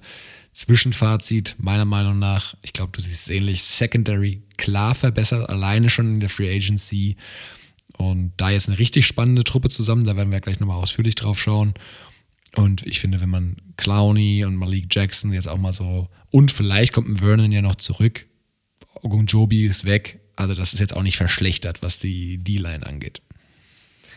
Ja, also Secondary, wir kommen ja auch gleich noch zum Draft, ist ja nicht der einzige äh, Spieler in der Secondary, den sie dazugeholt haben, der sehr interessant ist und der diese Secondary auch nochmal aufwertet. Also da haben sie echt viel gemacht. Was mir so ein bisschen Sorgen bereitet, auch wenn wir jetzt gleich auf den Draft noch gucken, ist tatsächlich doch noch die D-Line. Also du hast natürlich mit Garrett jemanden, der ein totaler mega Superstar ist, da brauchen wir nicht drüber reden. Aber ich finde, man muss die, darf die Rolle von Vernon nicht unterschätzen. Und Clowney, na, der muss auch erstmal wieder gesund bleiben eine ganze Saison über. Da hast du sicherlich ähnliche Fragezeichen wie bei Vernon auch. Ja. Und dann muss er auch abliefern. Das ist ja auch immer so eine Geschichte. Welchen Clowny bekommst du? Der, der Bock hat zu spielen oder der, der keinen Bock hat zu spielen? Und mit Takaris McKinley, der hatte mal eine geile Saison und dann, ich meine, seinem Status ist er auch nie wirklich gerecht geworden und wirklich gute Saison hat er jetzt auch schon lange nicht mehr gehabt. Also, das ist noch okay für mich. Die Interior macht mir aber Sorgen. Also, ich finde, Ogunjobi ist jemand, den hätten sie halten können. Der war, ist ja auch noch nicht so alt. Ja, ich finde, der hätte da auch noch super reingepasst. Malik Taylor, ob der wirklich so ein 1 zu 1 Ersatz ist und auch sonst, finde ich, sind sie da einfach sehr dünn besetzt. Man hat das ja auch letzte Saison auch gesehen. Auch eine der Mittel gegen die Browns war sicherlich auch ne, der, der, der uh, Run, eine, also gegen die Browns zu laufen durch die Mitte, war sicherlich ein Ding, was äh, was einige Teams gemacht haben. Deshalb, das macht mir so ein bisschen Sorgen, muss ich sagen. Jetzt nimm doch nicht alles vorweg. Wir kommen ja noch zu dem Ausblick. Du weißt ja noch gar nicht, was ich zu D-Line sagen will. Aber gut, schon mal notiert. Lass uns das kurz mal zu Ende machen. Du hast den Draft ja schon angesprochen. Ähm, da gehen wir jetzt, wie ihr, wisst, wie ihr wisst, nicht auf jeden einzelnen Pick ein. Overall ein super Draft, kann man schon mal vorneweg sagen. Sie haben in Runde 1 den von dir angesprochenen Cornerback Greg Newsom noch hinzugeholt an Position 26 super Value-Pick hier, ganz klar, muss man sagen. Need war Cornerback nicht zwangsweise, trotz der schlechten Coverage im letzten Jahr, weil sie hatten ja schon was gemacht. Aber Newsom an 26 super. Dann noch Linebacker, vielleicht Safety. Jock nennen wir ihn jetzt einfach mal. Jeremiah Owusu Koromoa von Notre Dame an 52. Super Value. 100%. Super, super Value hier. Ähm, haben auch äh, mit Anthony Schwartz in der dritten Runde noch einen guten Wide Receiver dazu bekommen. Ähm, auch Interior Defensive Line mit Tommy Togai in der vierten Runde, der könnte auch nicht vielleicht eine ganz gute Rolle spielen auf dem Roster. Jetzt reden wir natürlich nicht mehr von Startern, äh, bevor das hier jemand in den falschen Hals bekommt. Also overall in fast allen Runden richtig gute Picks hingelegt und von uns damals beide mit einer 1 minus, glaube ich, aus dem Draft bewertet rausgegangen. Also würde ich auch nochmal so bewerten, wenn ich es mir gerade so anschaue. Genau. So, mit dem ganzen Wissen gucken, nähern wir uns jetzt mal dem Ausblick so ein bisschen, was wir die kommende Saison erwarten. Und dann sprechen wir auch sicherlich gleich nochmal über die D-Line. Aber vorneweg natürlich mit der O-Line und der, dem, was sie vorhaben. Also es ist ganz klar, die Identität der Browns wird auch nächstes Jahr so sein. Stefanski will ein Run-Heavy-Team, ein Allwetterteam, wie man so schön sagt, was gerade in Ohio, wenn man sich mal anschaut, unter welchen Bedingungen die da teilweise spielen. Ich erinnere mich da an dieses Windspiel gegen, gegen die Raiders. das Windspiel, die hatten ja. drei, vier Windspiele, Mann. Richtig, also wo de facto Passing nicht sehr ratsam ist. Und wenn du natürlich so einen One-Two-Punch hast wie Chubb und äh, Kareem Hunt, macht das natürlich auch so Sinn. Das kombiniert mit dieser, über die haben wir noch gar nicht gesprochen, einer überragenden O-Line, ähm, wo einfach letztes Jahr, sei es ein Conklin, sei es ein Treader, sei es ein Bitonio, sei es ein Wills, alle auf so hohem Level gespielt haben. Also die Browns hatten de facto, und da lege ich mich fest, die beste O-Line letztes Jahr in der NFL. Ja, gehe ich mit. So. Hinter der lässt sich natürlich gut laufen.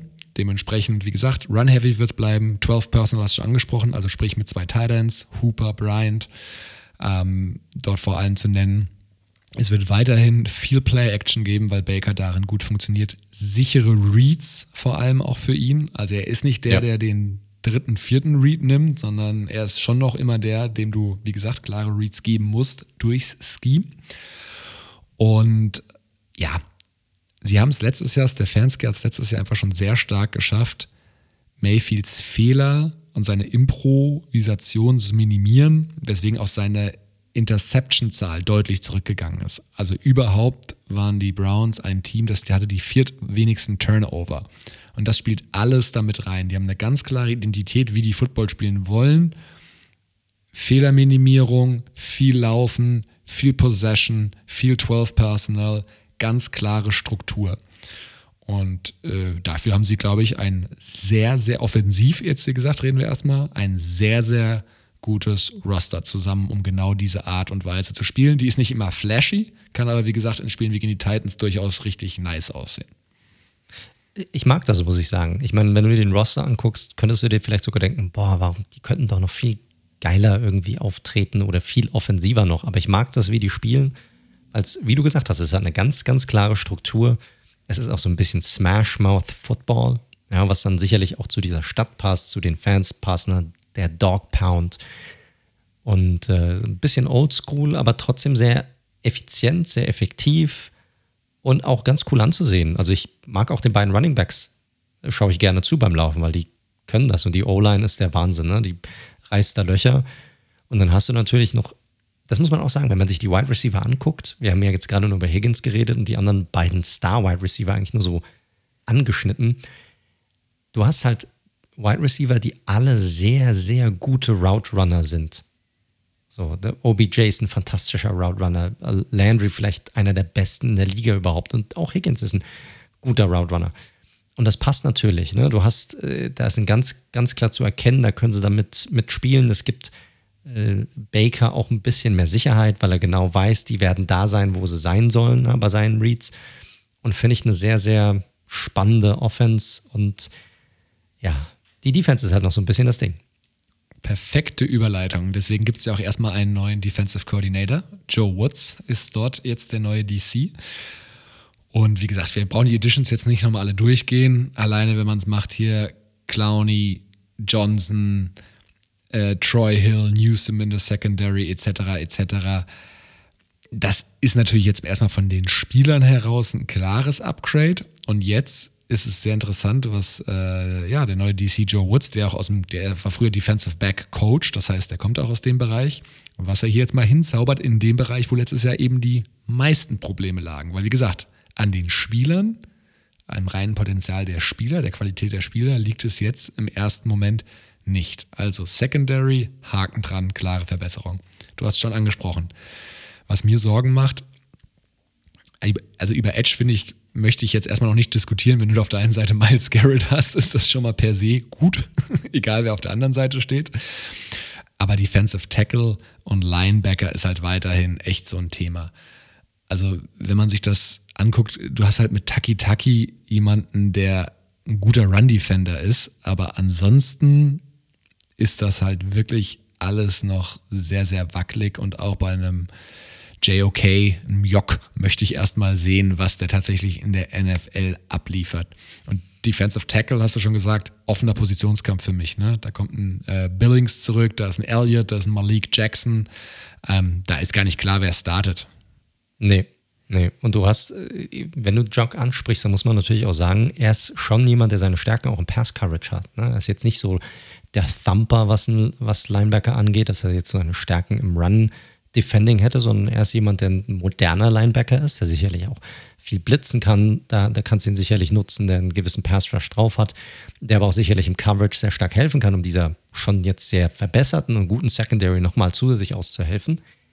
Aber er ist jetzt nicht der Typ, der jetzt, der jetzt irgendwie gegen das Running Game noch äh, super stark ist. Und das, das fehlt halt. Das fehlt sowohl in der Interior als auch nochmal eine Position weiter hinten, weil sie haben ja auch BJ Goodson, haben sie ja auch verloren ja, der, der wurde ja auch nicht resigned, der ja diesem, ich sag mal, diesem Profil des Run-Stopping-Linebacker noch am ehesten entspricht.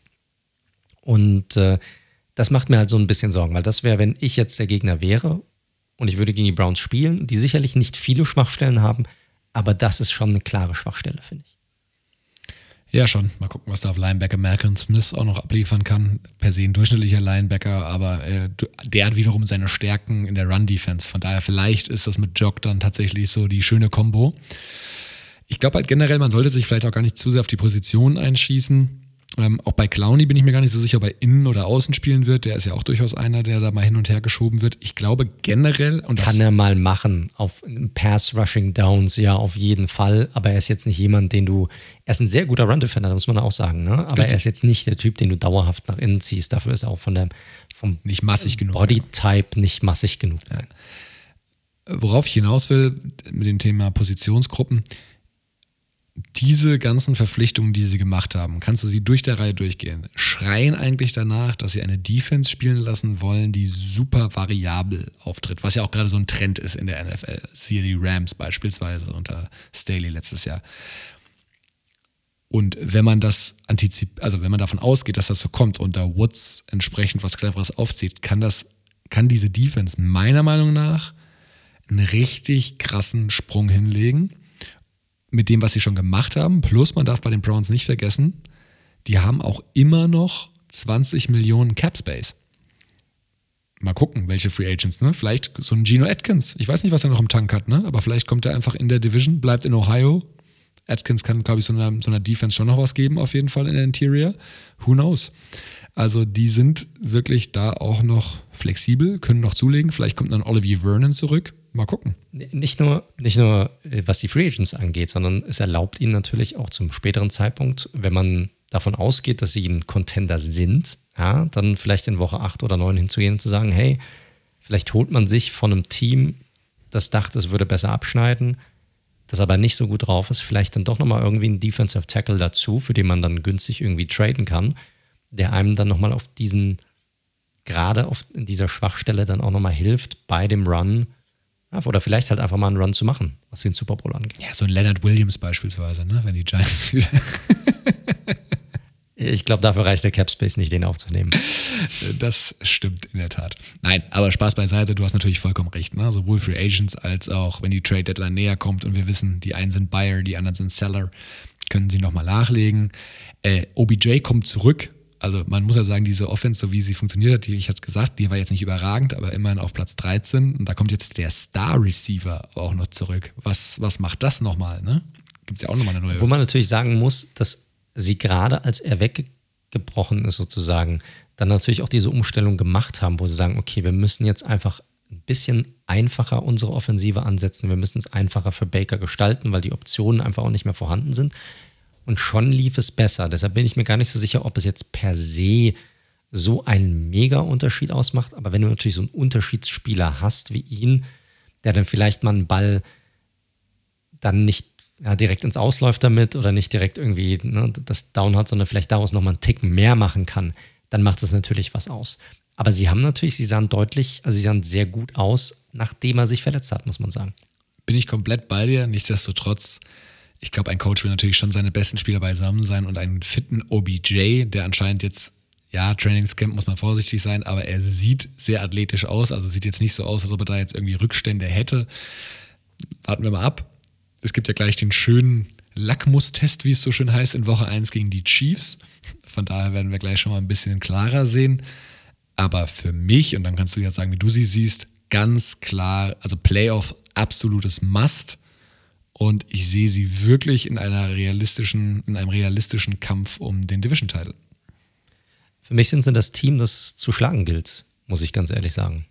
Also ich sehe sie momentan, ich weiß, wir kommen jetzt noch zu den Ravens, wir kommen noch zu den Steelers, aber ich sehe sie ganz klar vor diesen beiden Teams momentan.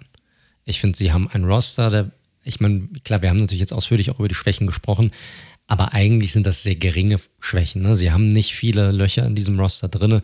Sie haben sich stark verbessert. Sie haben einen Coach, der einen sehr, sehr guten Eindruck macht, muss man sagen, mit einem ganz klaren Plan, der sehr diszipliniert, mit einer klaren Strategie vorgeht, der genau weiß, wie er seine Spieler einzusetzen hat. Da weiß ich nicht, also ich weiß nicht, ob ein Team, ob es ein anderes Team gibt, das denen nächste Saison wirklich das Wasser erreichen kann in dieser Division.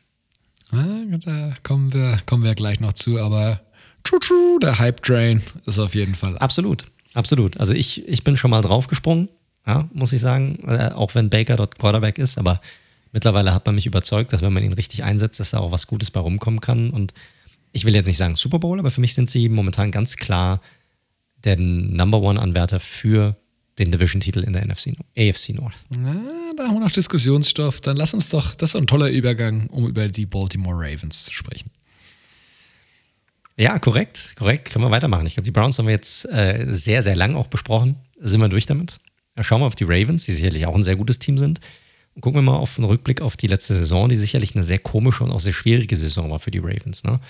ich finde auch in der Beurteilung der gesamten Saison sehr schwierig, weil sie sind sehr, sehr gut gestartet. Ich glaube, 6 und 1 sind sie rausgekommen. Äh, und dann fiel so quasi das halbe Team mit Corona aus, über Wochen hinweg. Also es war eine total schwierige Situation. War auch echt teils absurd, was da an, abging. Also ich kann mich an das eine Spiel, oder können sich sicherlich viele erinnern, an das Spiel gegen die Steelers, wo sie da mit äh, Robert Griffin III dann gespielt haben und dann teilweise dann noch mit Max Sorley dann gespielt haben auf der Quarterback-Position. Also, und dann trotzdem competed haben. Also, das muss man auch sagen. Also, die waren konkurrenzfähig, die haben sich komplett reingehauen, aber da sind teilweise 20, 30 Spieler gleichzeitig ausgefallen. Also, das war echt absurd. Lamar Jackson, der große Star dieses Teams, ist ja klar, war das Jahr vorher, 2019, äh, MVP des Jahres, hatte ein schwieriges Jahr, weniger Touchdowns, mehr Interceptions, Completion Percentage ging runter bei ihm hatte trotzdem immer noch zwei, knapp 2750 Yards durch die Luft und auch immer noch über 1000 Yards Rushing. Also dieser Dual Threat war noch immer ganz klar. Aber hat er sicherlich auch seine Probleme, ist ja auch an Covid erkrankt, ist auch ausgefallen und man hat ihm das auch so ein bisschen angemerkt. Er war nicht so bei 100 Prozent, auch über teilweise über Wochen hinweg. Das ist auch die Frage, in welcher Verfassung war er wirklich? Und man muss natürlich auch über ihn weiterhin reden. Es ist natürlich der Fixpunkt äh, dieses Teams, auch weil sich alles an ihm ausrichtet. Das ist ja auch das Positive wie auch das Negative an, an diesem Team. Äh, man hat es dann in die Playoffs geschafft. Ja, kurz vor Schluss, muss man sagen. Im 11-5er Record hat man dann am Ende des Tages immer noch gehabt. Und äh, kam dann weiter, hat dann gegen Buffalo dann gespielt. Äh, und dort wurden dann ja, die klaren Schwächen, die die Ravens dann haben, dann ganz klar aufgezeigt. Dort hat man dann 17 zu 3 ist man dort an Baden gegangen. Und dann hat man gesehen, was ist, wenn der Run nicht funktioniert, wenn man den Run sozusagen komplett rausnimmt. Wenn man dann Deep werfen muss, sicherlich hat man nicht so die mega, den mega Wide Receiver Core gehabt, aber auch teilweise die Würfe, die Jackson da hatte, diese fehlende Genauigkeit bei den Würfen wurde da dann einfach offenbart und dann auch ganz klar diese Schwächen. Wo man sich dann wirklich auch teilweise gefragt hat, vielleicht auch ein bisschen zu überspitzt, kann man so überhaupt weit kommen, wenn es dann doch diese ganz, ganz klaren Schwächen in diesem Spiel gibt und gerade die Offensive doch recht eindimensional daherkommt. Selbst wenn man einen Quarterback hat, der ja sicherlich auf mehreren, mehreren Ebenen gefährlich sein kann in diesem Spiel. Ich weiß nicht, wie du es gesehen hast letzte Saison, aber ich fand, dass es war ja, es ist viel Positives, weil dieses Team auch gebettelt hat, aber natürlich auch, man hat die Schwächen, die die Ravens doch haben, doch sehr, sehr stark auch zur Schau gestellt. Und es waren ja vor allem die erwarteten Schwächen, muss man sagen. Ne? Also es war klar, super spannende Defense, super flexibel, sehr blitzlastig, äh, mit ja. einem ähm, starken Backfield. Ähm, da waren sie wieder top-notch, da waren sie wieder gut dabei, aber die Schwächen von Lamar als Passer in der Kombination, dass er ja nicht so diesen klassischen physischen Ex-Receiver hatte, ähm, den er anspielen konnte, und Hollywood Brown als auch Mark Andrews beide einen Step zurückgemacht haben letztes Jahr, war in der Summe einfach zu viel. Da konnte auch dieses wirklich Außergewöhnliche, die haben ja auch Rushing-Rekorde, glaube ich, gebrochen, ähm, konnte das nicht auffangen. Aber das haben die Ravens ja anscheinend genauso gesehen. Wir kommen ja gleich drauf, denn da ist ja durchaus ein bisschen was passiert in den letzten Monaten. Die Ravens hatten einen riesigen Turnover. Also ich finde es ein sehr, sehr spannendes Team in dieser Division, weil viele Sachen, die sich da verändert haben, gerade bei den beiden Lines, sowohl in der Defensive, wie du es gerade angesprochen hast, aber auch in der Offensive hat sich natürlich einiges verändert. Ich glaube, kann man ja vorwegnehmen, ich glaube, ganz prominent oder am prominentesten sicherlich der Trade von Orlando Brown Jr. zu den Kansas City Chiefs, das sicherlich auch ein Loch gerissen haben, das sie auch gestopft haben, aber dazu kommen wir gleich. Aber schauen wir mal so ein bisschen auf die Free Agency, was die Ravens denn gemacht haben. Also, äh, die Abgänge, wie gesagt, sind schon namhaft. Also Brown haben wir schon genannt. Aber in Ravens man ja auch so ein bisschen einkalkuliert, gerade wenn man sich die Defensive anschaut. Ne? Letztes Mal hat Yannick Ngakwe verloren, der ist ja jetzt bei deinen Raiders, hat er ja unterschrieben. Man hat Matthew Judon verloren, der einen fetten Vertrag bekommen hat bei den Patriots. Aber man hat es auch so ein bisschen einkalkuliert, weil ne, man könnte für beide Spieler nächstes Jahr im Draft Compensatory Picks bekommen. Wenn man sich die Verträge anguckt, was das für Spieler sind, dann könnte sicherlich ein Dritt- oder Viertrunden-Pick für beide jeweils äh, rausspringen für die Ravens. Und die Ravens sind ja extrem smart darin, gerade diese Compensatory Picks zu nutzen und generell die Free Agency und auch den Draft für sich zu nutzen, um mehr Kapital in dem Bereich auch aufzubauen. Äh, Brown, der gegangen ist, wurde ersetzt durch äh, unseren Liebling Alejandro Villanueva, der von den Pittsburgh Steelers kam, ja, auch innerhalb der Division sozusagen gewechselt ist.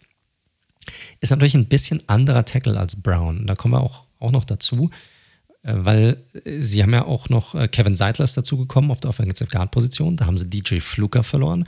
Und wenn du jetzt die, ich sag mal, nur von der Masse her, sowohl wie Villanueva und Seitler nebeneinander stellst und dann Fluker und Brown, dann hat man schon ein bisschen an Masse, sage ich mal, in dieser Line. Nur, nur was das angeht, schon verloren. Seidler kenne ich ja zuhauf, war ja sehr lange bei den Giants, ist wirklich ein sehr guter Pass-Protector als, als Guard. Aber was man halt sagen muss, ist, die Ravens sind ja ein klares Run-First-Team.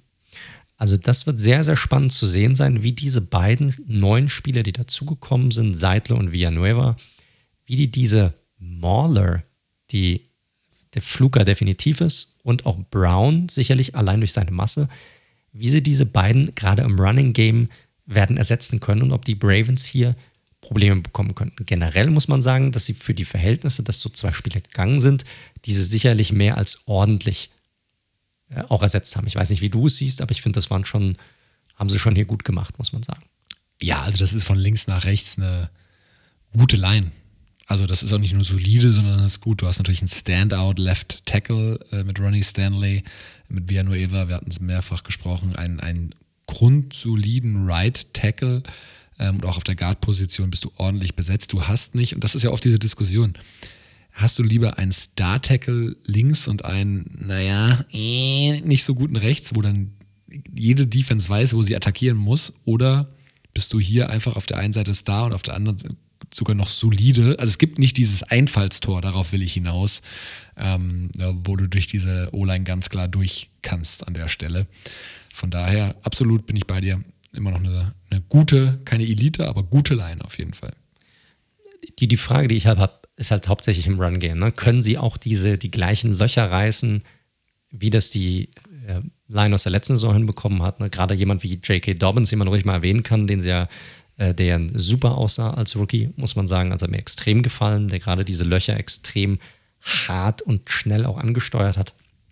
Das wird sich zeigen. Das ist sicherlich so das, das Hauptfragezeichen hier. Ansonsten sicherlich solide bis gute Spieler, beide. In der Defensive haben sie gar nicht so viel gemacht. Also sie hatten einige Resignings, ähm, auf, auf die sie den Fokus gesetzt haben. Sie haben Derek Wolf äh, ähm, äh, nochmal resigned, sie haben Pernell McPhee resigned. Das sind sicherlich Spieler, die gerade gegen den Run ihre Stärken haben. Und dann haben sie Tyus Bowser einen Vertrag gegeben, vier Jahre, 22 Millionen. Von ihm versprechen sich die Ravens sicherlich am meisten, auch hier so als Ersatz für einen Matt Judon, für einen Yannick Ngakwe. Hier muss ich halt sagen, finde ich, ist ein talentierter Spieler sicherlich und sicherlich ein Spieler auch, der, wenn er einschlägt, vielleicht auch seinen Vertrag überspielen kann, wenn er weiß, was ich meine. Also sicherlich outperformen kann.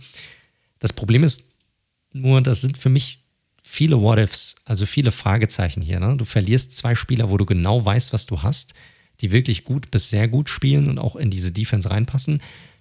Und so richtig ersetzt hast du sie nicht, weil auch im, ja, also zumindest nicht durch die Free Agency. Ne? Draft müssen wir sicherlich auch angucken, aber da fehlt mir irgendwas. Mir fehlt auf jeden Fall eine erfahrene Komponente hier, muss man sagen. Ja, also gut, ist jetzt, du hast natürlich in der Interior D-Line noch Calais Campbell viel erfahren, da geht es wahrscheinlich nicht mehr.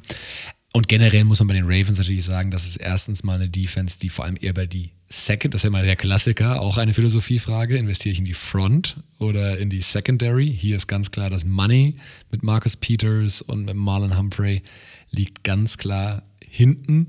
Und ansonsten probieren sie ja wirklich noch über Blitzing vor allem sehr viel Druck zu kreieren und da über die Linebacker und Safety zu blitzen. Also von daher finde ich es in der Strategie, die sie haben, absolut konsequent das so, wie sie es gemacht haben. Da, da, hast du schon recht, das stimmt schon, aber mir fehlt da trotzdem was. Sie hatten ja trotzdem vorher sehr erfahrene und auch sehr gute Leute auf diesen Edge-Positionen. Ne? Die, die, haben sie halt jetzt einfach nicht mehr. Ich finde, das ist einfach, da muss man einfach so ehrlich sein, das ist für mich eine klare Schwächung, die sie hier haben. Ne? Während sie die Abgänge an der O-Line sicherlich gut kompensiert haben, finde ich, haben sie das hier noch nicht getan. In, in dieser, äh, in der Defensive Line wir können direkt mal über einen Draft rübergehen, weil das gehört sicherlich dazu. Ich finde, sie hatten, ich glaube, da waren wir beide der gleichen Meinung, sie hatten insgesamt einen sehr guten Draft, die auch einige Needs sicherlich adressiert haben. Sie haben auch Value bekommen. Ich glaube, wir können, wenn ich jetzt den, sie hatten jetzt zwei First-Round-Picks, ja, wenn ich den zweiten vorwegnehme, mit Oway, dem Edge-Rusher von Penn State, sicherlich jemand, der eine dieser Positionen ausfüllen kann physischer Freak, lief eine, äh, ich glaube, seine 40-Zeit war 4,39. Also äh, sicherlich bringt sehr viel mit. Aber Pass Rush Moves sicherlich ein Fragezeichen auch bei ihnen. Also die Frage wird sein, wie lange wird er brauchen, um auch in so eine Rolle hineinzuwachsen. Auch wenn er sicherlich talentiert ist. Aber was natürlich interessant war, was wir jetzt noch gar nicht thematisiert haben, auch auf der Zugangsseite, ist sicherlich, was die Ravens gemacht haben auf der Skill-Player-Position und gerade bei den Wide Receiver. Sammy Watkins kam durch die Free Agency dazu. Man hat in der ersten Runde Rashad Bateman aus Minnesota gedraftet. Ja. Und äh, äh, Tillon Wallace fand ich war auch ein sehr guter Pick in der vierten Runde, ist auch ein sehr interessanter Wide Receiver. Also da haben sie schon was getan, um gerade diese Skill-Position in der Offensive aufzupimpen und Lamar dem ein oder anderen zusätzlichen Spieler zu geben, den er auch den Ball zuwerfen kann. Vielleicht sogar auch mal einen ordentlichen Deep Ball-Spieler der dabei ist. Ja, Problem erkannt, Problem gebannt, Fragezeichen könnte man sagen. Also ganz klar, sie haben wirklich da deutlichst investiert in der Offseason im Allgemeinen, wenn man das mal zusammenfasst.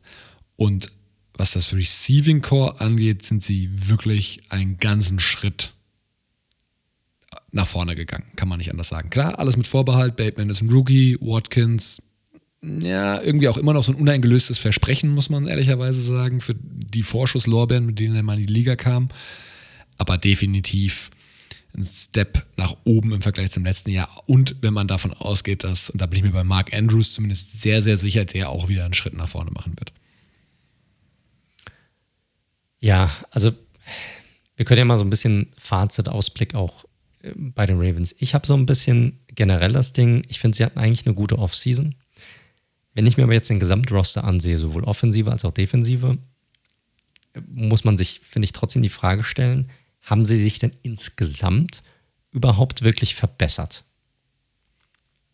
Also ich finde, das ist schon eine sehr wichtige Frage. Du kannst natürlich sagen, Skillspieler ja, aber ist die O-Line auf dem gleichen Level?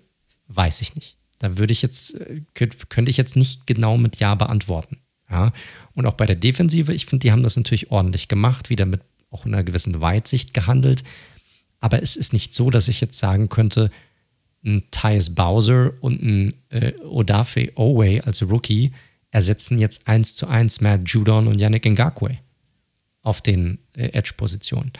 Und da muss man, finde ich, schon die Frage stellen, sind sie als Team wirklich besser geworden? Ja, fair. Also Ngakwe, muss ich ja leider aus Raiders Sicht sagen, war ja nicht so der Riesenfaktor ähm, bei, den, bei den Ravens. Man muss aber auch fairerweise sagen, ich meine, das war ja auch eine ganz komische Saison für ihn. Er ist ja auch irgendwie mittendrin dann wieder dort reingekommen und war dann erst vorgetradet worden von Jacksonville zu Minnesota und dann von Minnesota weiter. Also das war sicherlich nicht eine optimale Situation für ihn. Definitiv, aber in dem Fall für die Bewertung jetzt, ob sie besser oder schlechter geworden sind, er war jetzt nicht der Riesenunterschiedsspieler letztes Jahr. Also von daher, wenn du mich zusammen, wenn du mich fragen würdest, würde ich sagen, offensiv, vor allem auf, wie gesagt, der, der äh, Receiver-Gruppe deutlichst verbessert. Ich finde, die O-Line hat keinen Schritt zurück gemacht. Ich bin auch sehr übrigens gespannt, wie Orlando Brown, da möchte ich auch nochmal eine Saison sehen. Ich bin sehr gespannt, wie er bei Kansas performen wird. Der ist für mich noch nicht in dieser Top-Top-Notch-O-Line-Liga angekommen, ehrlich gesagt. Von daher finde ich, die O-Line ist auf jeden Fall nicht schlechter geworden.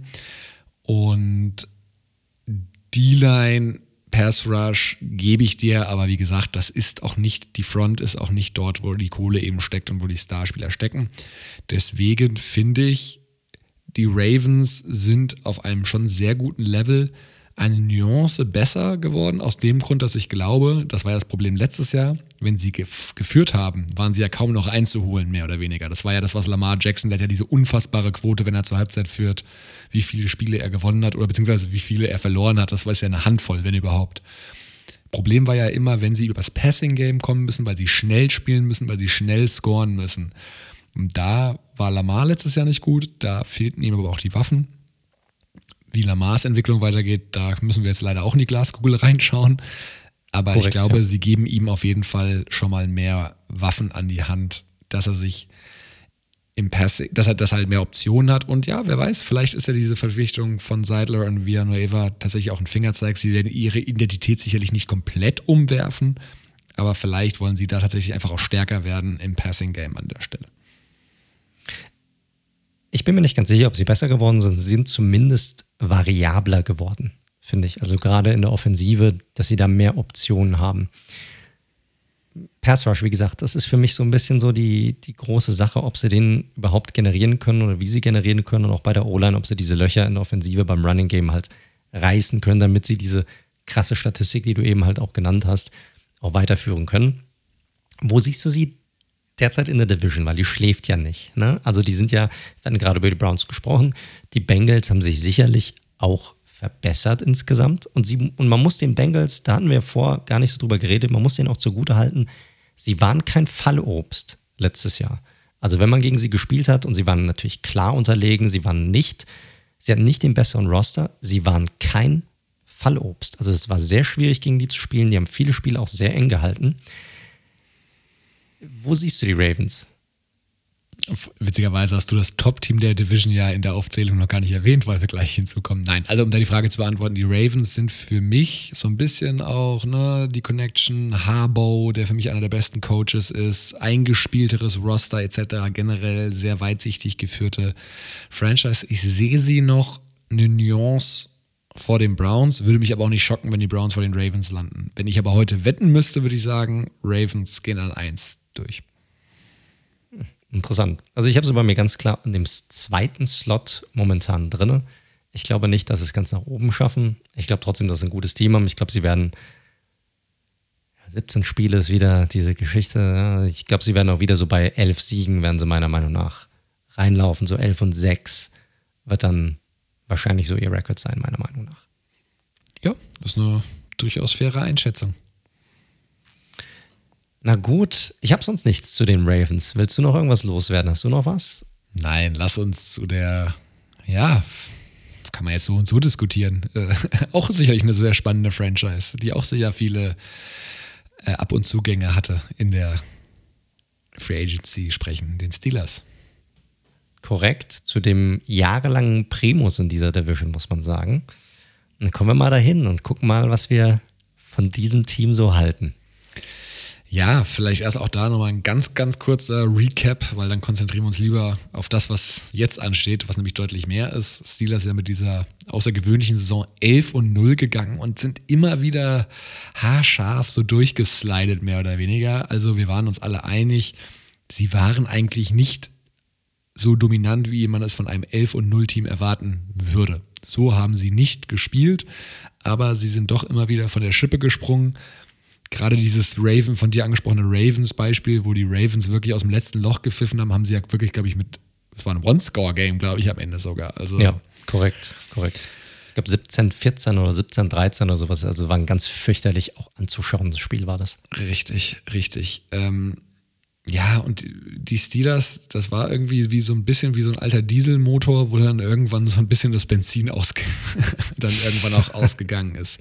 Spätestens in die Playoffs, wo sie dann ja wirklich dieses Horror, wo ja alles schiefgelaufen ist, gerade in der ersten Halbzeit und sie ja schon mit, ich glaube, 28-0 nach dem ersten Viertel gegen die Browns zurücklagen.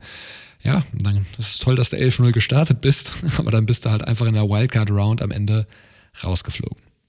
Aber du, du hast es ja schon gesagt, wir hatten ja auch während der Saison darüber gesprochen, ne?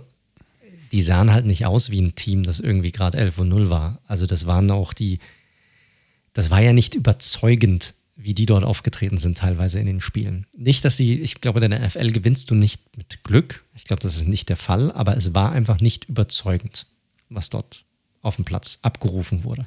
Definitiv. Oft hat sie, oder ja, die, die, die wirklich auch sehr, sehr starke Defense, angeführt von einem TJ Watt, vor allem hat ihn oft den Arsch gerettet. Ich glaube, das kann man schon sagen. Ja, Big Ben hatte definitiv. keine gute Saison. Er hatte zwar ein sehr spannendes Receiving Core, er hatte auch weiterhin, aber Ben hat in, äh, also Rushlisberger hat in mehreren Metriken auch echt keine gute Saison gespielt. Also Tagetiefe ist runtergegangen auf 7,4 Yards. Äh, Das ist Platz 26 in der NFL. Das war eigentlich nur noch oft kurz den Ball schnell loswerden. Aber da kommen wir ja auch gerade noch äh, gleich noch dazu. Sicherlich ein Riesenthema gewesen bei den Steelers jetzt auch in dieser Offseason. Er hatte ja auch wenig Zeit. Also das muss man auch mal sagen. Ne? Erstens ist er mega unmobil gewesen letztes Jahr, das muss man auch sagen. Gen, gen, er wird ja nicht jünger auch. Aber er hatte einfach auch wenig Zeit. Ich glaube, da gab es innerhalb von zwei Sekunden ist er den Ball losgeworden letztes Jahr. Ja, Irgendwie so im Schnitt. Korrekt, korrekt. Äh, O-Line, ja, wird gleich noch ein dominierendes Thema sein, aber die Frage, die man bei äh, Roethlisberger auch mittlerweile wirklich, so gerne ich ihn mag und so geil seine Heritage ist, ist da so ein bisschen die Götterdämmerung auch eingetreten. Ne? Also kann er das Ding auch wirklich noch tief knallen? Ja, es gab so ein, zwei Plays, aber den Arm von früher, ich glaube, da, das muss man schon sagen, den hat er nicht mehr. Und wie gesagt, so ging diese Saison am Ende trotz überragenden Starts ja, dann doch irgendwie sehr sang- und klanglos in leeren Stadion in, in Pittsburgh zu Ende. Und ja, dann war halt natürlich erstmal die große Frage, macht er überhaupt weiter? Und wie macht er weiter? Weil es halt erstmal, ging erstmal darum, seinen fetten Vertrag irgendwie anzupassen, dass die Steelers überhaupt handlungsfähig sind. Die Steelers gingen nämlich in diese Free Agency, und da ist jetzt perfekte Überleitung, mit sehr vielen Spielern, die eben auslaufende Contracts hatten und sie hatten so gut wie keinen Cap Space. Und mit Cap, das wissen wir ja alle, mit dem sinkenden Salary Cap mussten alle Teams agieren und das hat sich bei den Steelers wie folgt niedergeschlagen, vor allem auf der Abgangsseite. Alejandro Villanueva, Starting Right Tackle, 100% der Snaps gespielt, hat man schon angesprochen, weg bei den Ravens. Steven Nelson, Cornerback, auch fast 90% der Snaps gespielt, weg. Einer noch der spannendsten Free Agents auf dem Markt. Ein sehr unterschätzter Cornerback, finde ich. Richtig, da haben sie meiner Meinung nach auch den falschen behalten mit, ähm, na, wie heißt der, Cameron Sutton. Also da hätte ich dann eher Steven Nelson behalten, das hatten wir auch schon mal thematisiert. Äh, Pouncey, Center, zurückgetreten. Matt Filer, unterschätzter, auch ein sehr solider Right Tackle, ähm, ist jetzt bei den, äh, bei den Chargers auch am Start. David DeCastro, hatten wir drüber gesprochen, war gerade letzte Woche auch weg vom Fenster. Ähm, But Dupree, fetten Vertrag bei den Titans äh, unterschrieben und Mike Hilton auch noch weg zu den Bengals und Darf man auch nicht unterschätzen. korrekt und James Conner, Running Back, ersetzbar meiner Meinung nach, aber war halt der Stunning, der, der, ja, Three-Down-Back. Einer deiner, einer deiner Lieblinge, James Conner. Ja, ist ein cooler Typ irgendwie, äh, coole Story, aber als Spieler jetzt nicht gerade so prickelnd. Also das ist jetzt, das sind alles Abgänge. Was man ihnen zugestehen muss, De Castro mit Trey Turner, das hört sich auf dem Papier jetzt erstmal nach einem guten Move an, gut ersetzt. Und dass sie Juju nochmal überzeugen konnten, für 8 Millionen Dollar nochmal ein Jahr zu unterschreiben, auch wenn er sicherlich jetzt auch nicht gerade seine stärkste Saison hatte, waren dann aber schon noch gute Moves und einen Cameron Sutton beispielsweise haben sie auch noch behalten. Aber, und last but not least, wir wollen ihn nicht unterschlagen, Dwayne Haskins als Backup-Quarterback haben sie auch noch geholt. Ich finde vom Namen her vielleicht einer der spannendsten Zugänge. Korrekt. Also ihr seht schon, ähm, hier ist ein Ungleichgewicht auf der Abgangsseite deutlich mehr als auf der Zugangsseite. Und ja, die ganz entscheidende Geschichte, Storyline, ist natürlich die O-Line, wo einfach vier von fünf Startern weg sind.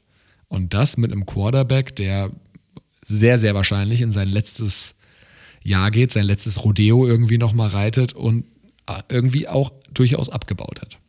Es macht auch für mich irgendwie null Sinn. Also auch aus seiner Sicht null Sinn. Ich, was sieht er? Also, ja, ich, vielleicht ein bisschen zu sehr vorgegriffen, aber ich meine, wenn du dir das nochmal antust für ein Jahr und auch zu diesen geringeren Bezügen, die er jetzt natürlich auch annehmen musste, sonst wäre es gar nicht gegangen. Und da musst du nochmal mit einer O-Line spielen, die wahrscheinlich noch mal schlechter ist als die, die du letztes Jahr schon hattest, ne? weil auch wichtige Spieler weggebrochen sind. Wie kannst du da erwarten, dass du dann nochmal irgendwie besser performst. Nicht nur du selbst, sondern dann natürlich auch als Team. Und das ist, oh, ich weiß nicht, ob das von ihm ein smarter Move war, generell. Und ich weiß auch nicht, ob das von den Steelers wirklich ein smarter Move war, dass man gesagt hat, ja, okay, komm, wir machen noch mal ein Jahr mit dir. Definitiv. Also die Offense, auch das schon ein bisschen vorweggegriffen, macht jetzt nicht gerade viel Grund zur Hoffnung, aber wir kommen, kommen da gleich nochmal im Detail zu. Schauen wir nochmal lieber, was sie im Draft gemacht haben. Ähm, da haben sie zumindest in der ersten Runde einen, für die Offensive einen Spieler geholt oder in, ersten, in den ersten vier Runden tatsächlich.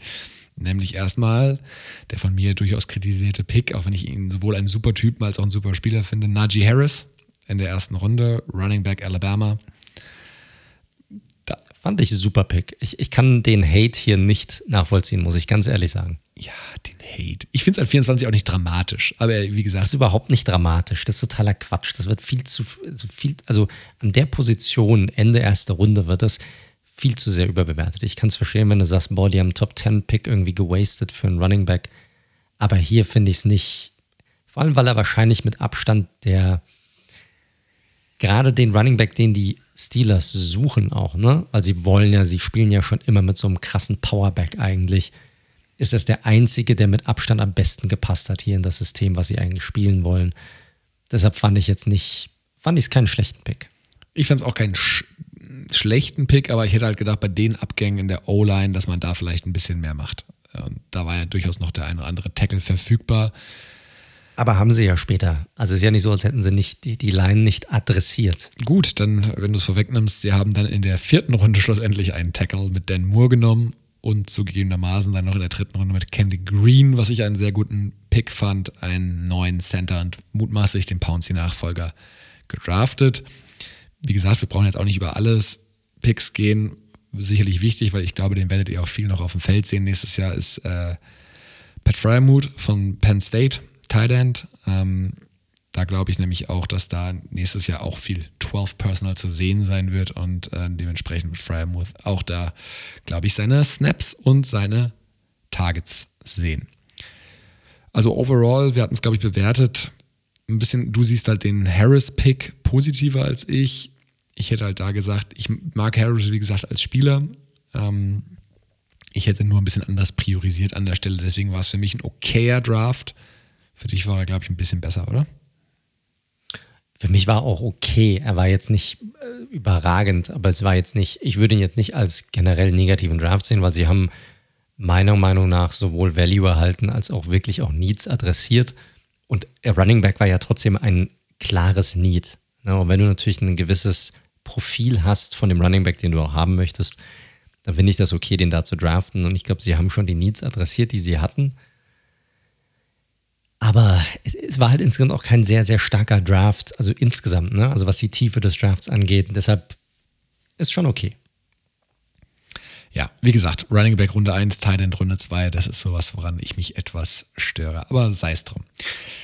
Spannender als so ein bisschen die Analyse der Free Agency ist natürlich auch so, was jetzt passiert in den beiden, auf den beiden Seiten des Balls, offensiv als auch defensiv. Offensiv auch innerhalb dessen nochmal viel spannender, weil es gibt einen neuen OC mit Matt Canada, ähm, vorher äh, Quarterback-Coach gewesen und seit Jahren dementsprechend relativ close mit Big Ben. Und da könnt ihr euch mal sehr, sehr sicher sein, dass der bei diesem Hiring oder dieser Promotion war es ja im Endeffekt ein ordentliches Wort mitgeredet hat. Denn das wird der gute Mike Tomlin, glaube ich, nicht ohne Rücksprache mit Burger entschieden haben dass Kanada den Nachfolger von Randy Fichtner macht, der aufgrund dieses sehr, sehr zäh anzuschauenden Footballs auch meiner Meinung nach zu Recht dann gegangen wurde. Ähm, ich habe mich mal so ein bisschen angeschaut, ähm, wofür Kanada steht, was er am College irgendwie auch gespielt hat und was man erwarten kann. Ist, vielleicht macht er auch was ganz anderes, aber natürlich haben eigentlich grundsätzlich die Coaches schon einen gewissen Style, für den sie stehen. Also für ihn ganz wichtig das Thema, wir werden wahrscheinlich wieder sehr viel Play-Action sehen. Also auch da ähm, vielleicht eine Annäherung an das, was auch die Browns probieren oder was die Browns schon sehr erfolgreich spielen. Sehr, das ist eine Copycat League. So ist es. Das ist halt einfach so. So ist es. Gerade mit einem Quarterback, der halt auch nicht mehr der ne, so viel selbst kreiert an der Stelle, sondern Korrekt. eher klassischer ja. Pocket Passer ist. Also viel Play-Action, viele Power-Run-Concepts, viel 12-Personal, dementsprechend auch äh, wahrscheinlich der ähm, Pick in der zweiten Runde eines Titans zu sehen. Ähm, aber auch das, wie gesagt, Tagetiefe, geringe Tagetiefe hatten wir ja schon angesprochen. Ähm, er steht eigentlich auch für einen vertikaleren Stil und man muss ja sagen, mit dem Receiving Core, ähm, mit einem Washington, mit einem Juju, mit einem Deontay Johnson, mit einem Chase Claypool vor allem, der ist bei vertikal wahrscheinlich der, wichtigste Receiver, der dort zu nennen ist, haben sie ja eigentlich wirklich Waffen, die sie auch vertikal ins Spiel bringen können. Korrekt, die haben vielleicht einen der geilsten Receiving Course in der gesamten NFL.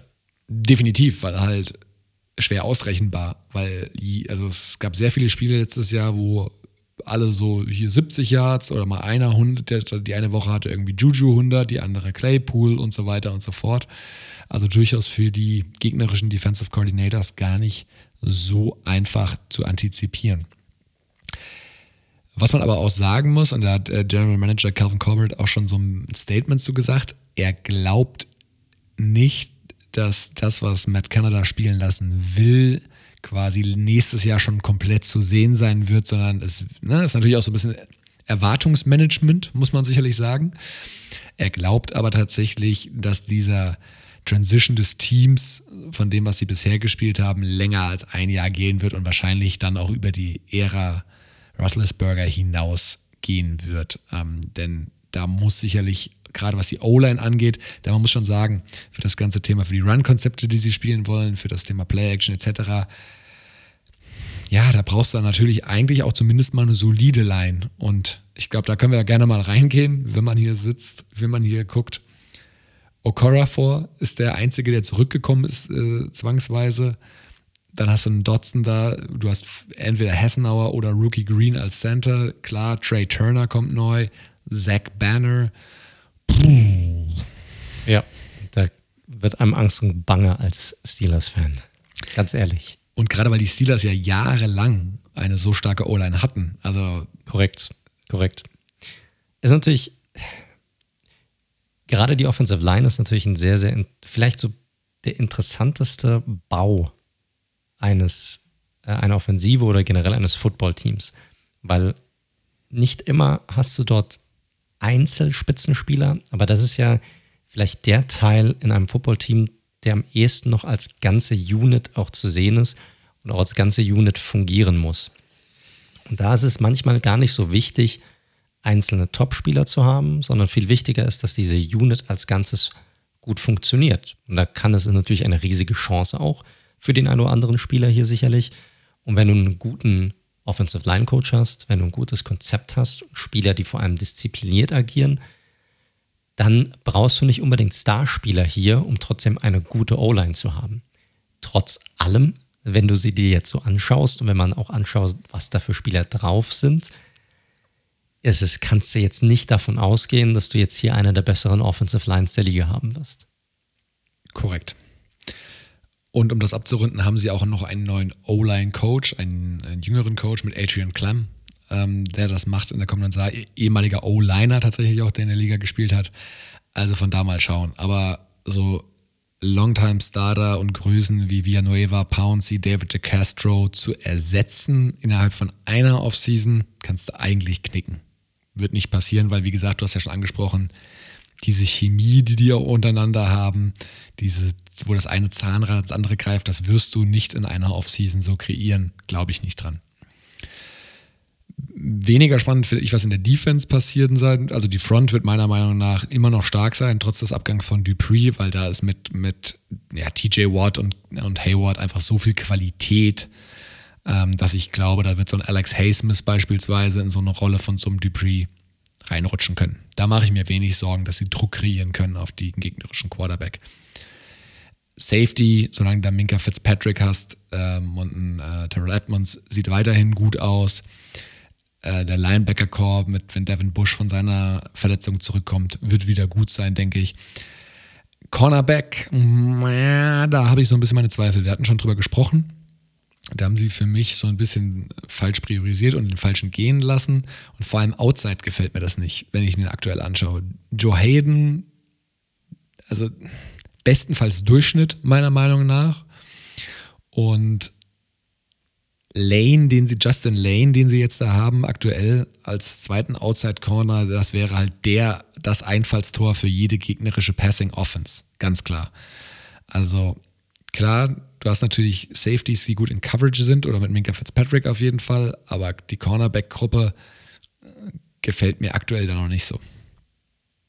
Mir gefällt die Defense nicht so richtig. Ich finde, die ist nicht gut ausbalanciert, muss ich ganz ehrlich sagen. Ne? Du hast natürlich mit ich glaube, wir sind uns einig, dass wir hätten jetzt auch mit Dupree wahrscheinlich nicht so bezahlt, weil wir vielleicht beide nicht so hundertprozentig davon überzeugt sind, dass er wirklich diese Nummer 1 Lösung ist, die auch diesen riesigen Vertrag auch wirklich verdient, den er auch dann bei den Titans bekommen hat.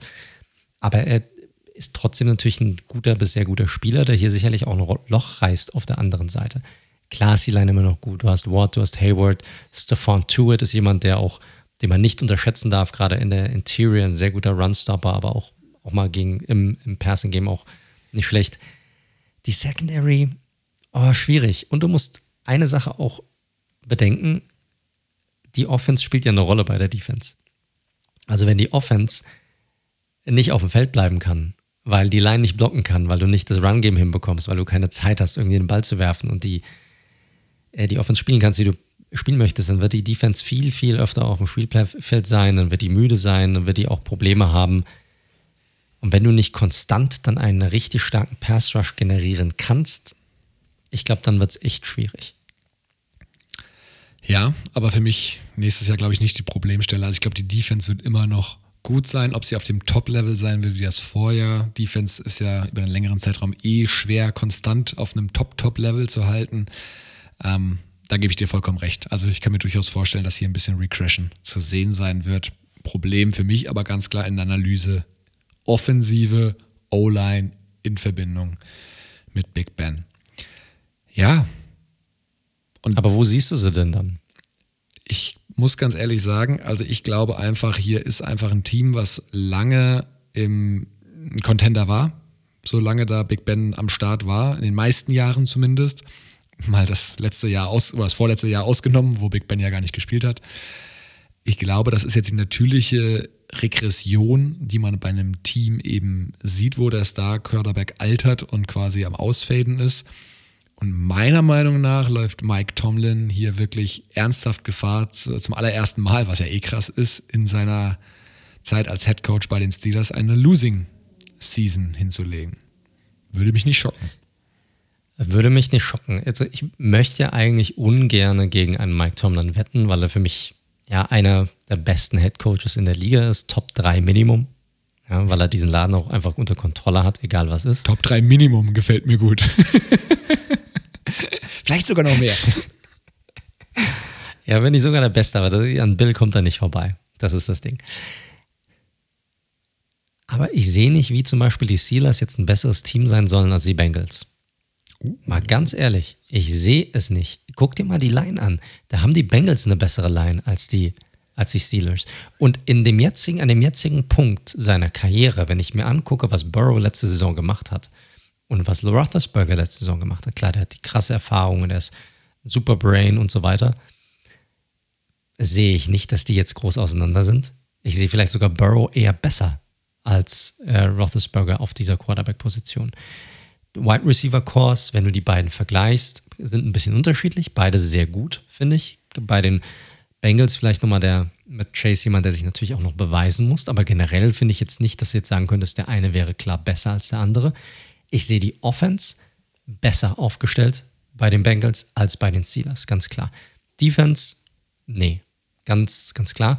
Aber auch da finde ich, haben sie wenigstens für die Problemstellen interessantere Spieler geholt, als die Steelers das überhaupt konnten, weil sie konnten ja eigentlich gar keinen interessanten Spieler dazu holen. Das muss man ja auch sagen. Sie hatten ja keinen Cap Space, sie konnten ja im Grunde nichts machen, deren Hände waren gebunden. Ich sehe aber nicht, wenn ich mir jetzt das Gesamtteam angucke und auch wenn ich mir anschaue, wie die Bengals auch gespielt haben letztes Jahr, dass die großartig, dass die wirklich schlechter sein sollen als die Steelers. Was ich damit sagen möchte ist, ich sehe die Steelers extrem schlecht nächste Saison. Ich finde, die werden keine Chance haben, irgendwie zu competen für diese Division und die werden auf drei oder vier einlaufen mit maximal sieben oder acht Wins. Maximal. Mehr wird es nicht sein. Vielleicht sogar für mich sogar, ja, ich, ganz ehrlich, wenn ich mich jetzt entscheiden müsste und wenn ich darauf wetten müsste, würde ich sagen, Bengals an drei, Steelers an vier in dieser Division nächstes Jahr. Ganz so, ich bin nicht weit weg von dir, aber ganz so schlimm sehe ich es noch nicht. Aber das ist doch super. Dann können wir ja mal so als Fazit unter die Division Preview sagen, ähm, meine, mein Ranking, Ravens bei mir knapp vor den Browns, knapp vor den Steelers, die ich acht Siege, sieben, acht Siege traue ich ihnen schon noch zu. Wie gesagt, ich bin nicht weit weg von dir. Und bei den Bengals auch wegen Coaching und der Defense, glaube ich, werden die wieder Vierter. Das ist mein Ranking. Das Ding ist halt, du musst das ja, ne, wenn du jetzt guckst, Steelers letzte Saison, Steelers diese Saison, haben die sich wirklich verbessert? Nein. Nee, die haben sich klar verschlechtert, wenn du dir den Roster anguckst. So, und die, wie gesagt, du musst es dir im Kontext auch angucken, was die anderen gemacht haben. Da finde ich, haben sie sich auch wenn nicht klar, die Bengals haben sich verbessert, Ravens haben wir gerade darüber diskutiert, vielleicht auf dem gleichen Level, vielleicht, ein, du sagst ja, eine Nuance verbessert. Und die Browns haben sich unserer Meinung nach klar verbessert. Ja. Und deshalb sehe ich die beide ganz klar vorne. Also für mich Browns klar eins, dann Ravens, dann ganz klar dahinter die Bengals ganz knapp vor den Steelers. Schön, da liegen wir ja im Gegensatz zu letzter Woche mal ein bisschen auseinander die Steelers, so fair muss man ja sein, liebe Steelers-Fans, die kommen ja immer noch aus einer 12 und 4 Saison und ich Korrekt. gebe ihnen, und das mit einem Spiel mehr, ich gebe ihnen fünf Siege weniger. Also das ist ja schon eine sehr, sehr ordentliche äh, die Regression, muss man sagen. Ja, aber ich finde die total gerechtfertigt, weil die zweite Halbzeit der Saison war halt auch einfach nicht mehr annähernd so gut, wie sie, also einfach vom Rekord her, die ganze Saison war ja auch nicht so wirklich prickelnd, was die äh, wie du gesagt hast, die Defense hat den oft einfach mal den Arsch gerettet. Und äh, die hat, wie gesagt, wichtige Spieler verloren. Ja, keine Ahnung, ich weiß nicht, wie ihr es da draußen seht. Ihr könnt es uns ja gerne mal mitteilen, ob ihr die Steelers genauso schlecht einschätzt. Ich habe es bei vielen von den, gerade den äh, Instagram-Seiten, die jetzt auch äh, kräftig ihre, ja, ich sag mal, ihre Predictions, ihre Win- und Losing-Predictions ähm, posten auf Instagram, werden die Steelers immer noch sehr, sehr gut eingeschätzt wie ich das sehe. Ich sehe es einfach überhaupt nicht so. Ich glaube, die werden eine Losing Season haben, wie du es auch gesagt hast. Und ich glaube, sie werden ja, sich mit den Bengals um die rote Laterne in der AFC North battlen und definitiv nichts mit den Playoffs zu tun haben kommendes Jahr. Und deshalb auch so ein bisschen, wie ich es auch vorhin gesagt habe, für mich ein verlorenes Jahr für die Steelers und auch für Ben Roethlisberger, weil ich glaube nicht, dass sie hier rauskommen werden und irgendwas erreichen werden. Ja, glaube ich auch nicht es muss da schon sehr viel gut laufen, dass das, äh, das, ja, das nicht so eintritt. Eine komplett neu designte Offense mit einem fitteren Big Ben. Ähm, wie gesagt, Power Offense, Power Run. Wenn das alles funktioniert, alles aufgeht, spielen sie immer noch in einer Meinung, meiner, meiner Meinung nach zu starken Division. Ähm, und die AFC generell ja ein paar spannende Teams. Von daher sehe ich die Steelers zum Abschluss auch ganz klar nicht in den Playoffs. Gut, damit sind wir für heute durch mit unserer Preview für die AFC North. Leute, wie immer, ihr hört Red Zone, der Football Podcast. Ihr findet uns auf allen gängigen Podcast-Plattformen über Apple Podcasts, Spotify, Google Podcasts, Stitcher, Deezer, Podcast Addict, you name it, wir sind da drauf. Falls es euch gefallen hat, dann drückt heftig den Abonnieren-Button. Ansonsten hinterlasst uns auch gerne eine Bewertung. Äh, freut uns immer sehr. Vielen Dank dafür. Und äh, ja, ansonsten, wie gesagt, falls ihr uns mit uns in Kontakt treten möchtet, Feedback geben möchtet, einfach mal Hallo sagen möchtet, könnt ihr das gerne tun. Am besten über unsere Social Media Kanäle. Da entweder über Twitter unter dem Handle at redzone underscore live oder auch gerne über Instagram unter dem Handle at redzone.live oder auch gerne über unsere Webseite unter www.redzone.live. Dort gerne über das Kontaktformular, dort könnt ihr uns auch auf uns zukommen. Ja, ansonsten, lieber Daniel, vielen Dank, dass du diese Woche wieder mit dabei warst. Wie immer ein Bedürfnis. Und natürlich auch vielen Dank an euch da draußen, dass ihr diese Woche auch mit dabei wart und wieder zugehört habt. Ansonsten wünschen wir euch natürlich wieder eine gute Woche, nicht zu verregnet, gut gechillt, mit allem drum und dran. Und dann wie immer, bleibt gesund und bis zum nächsten Mal.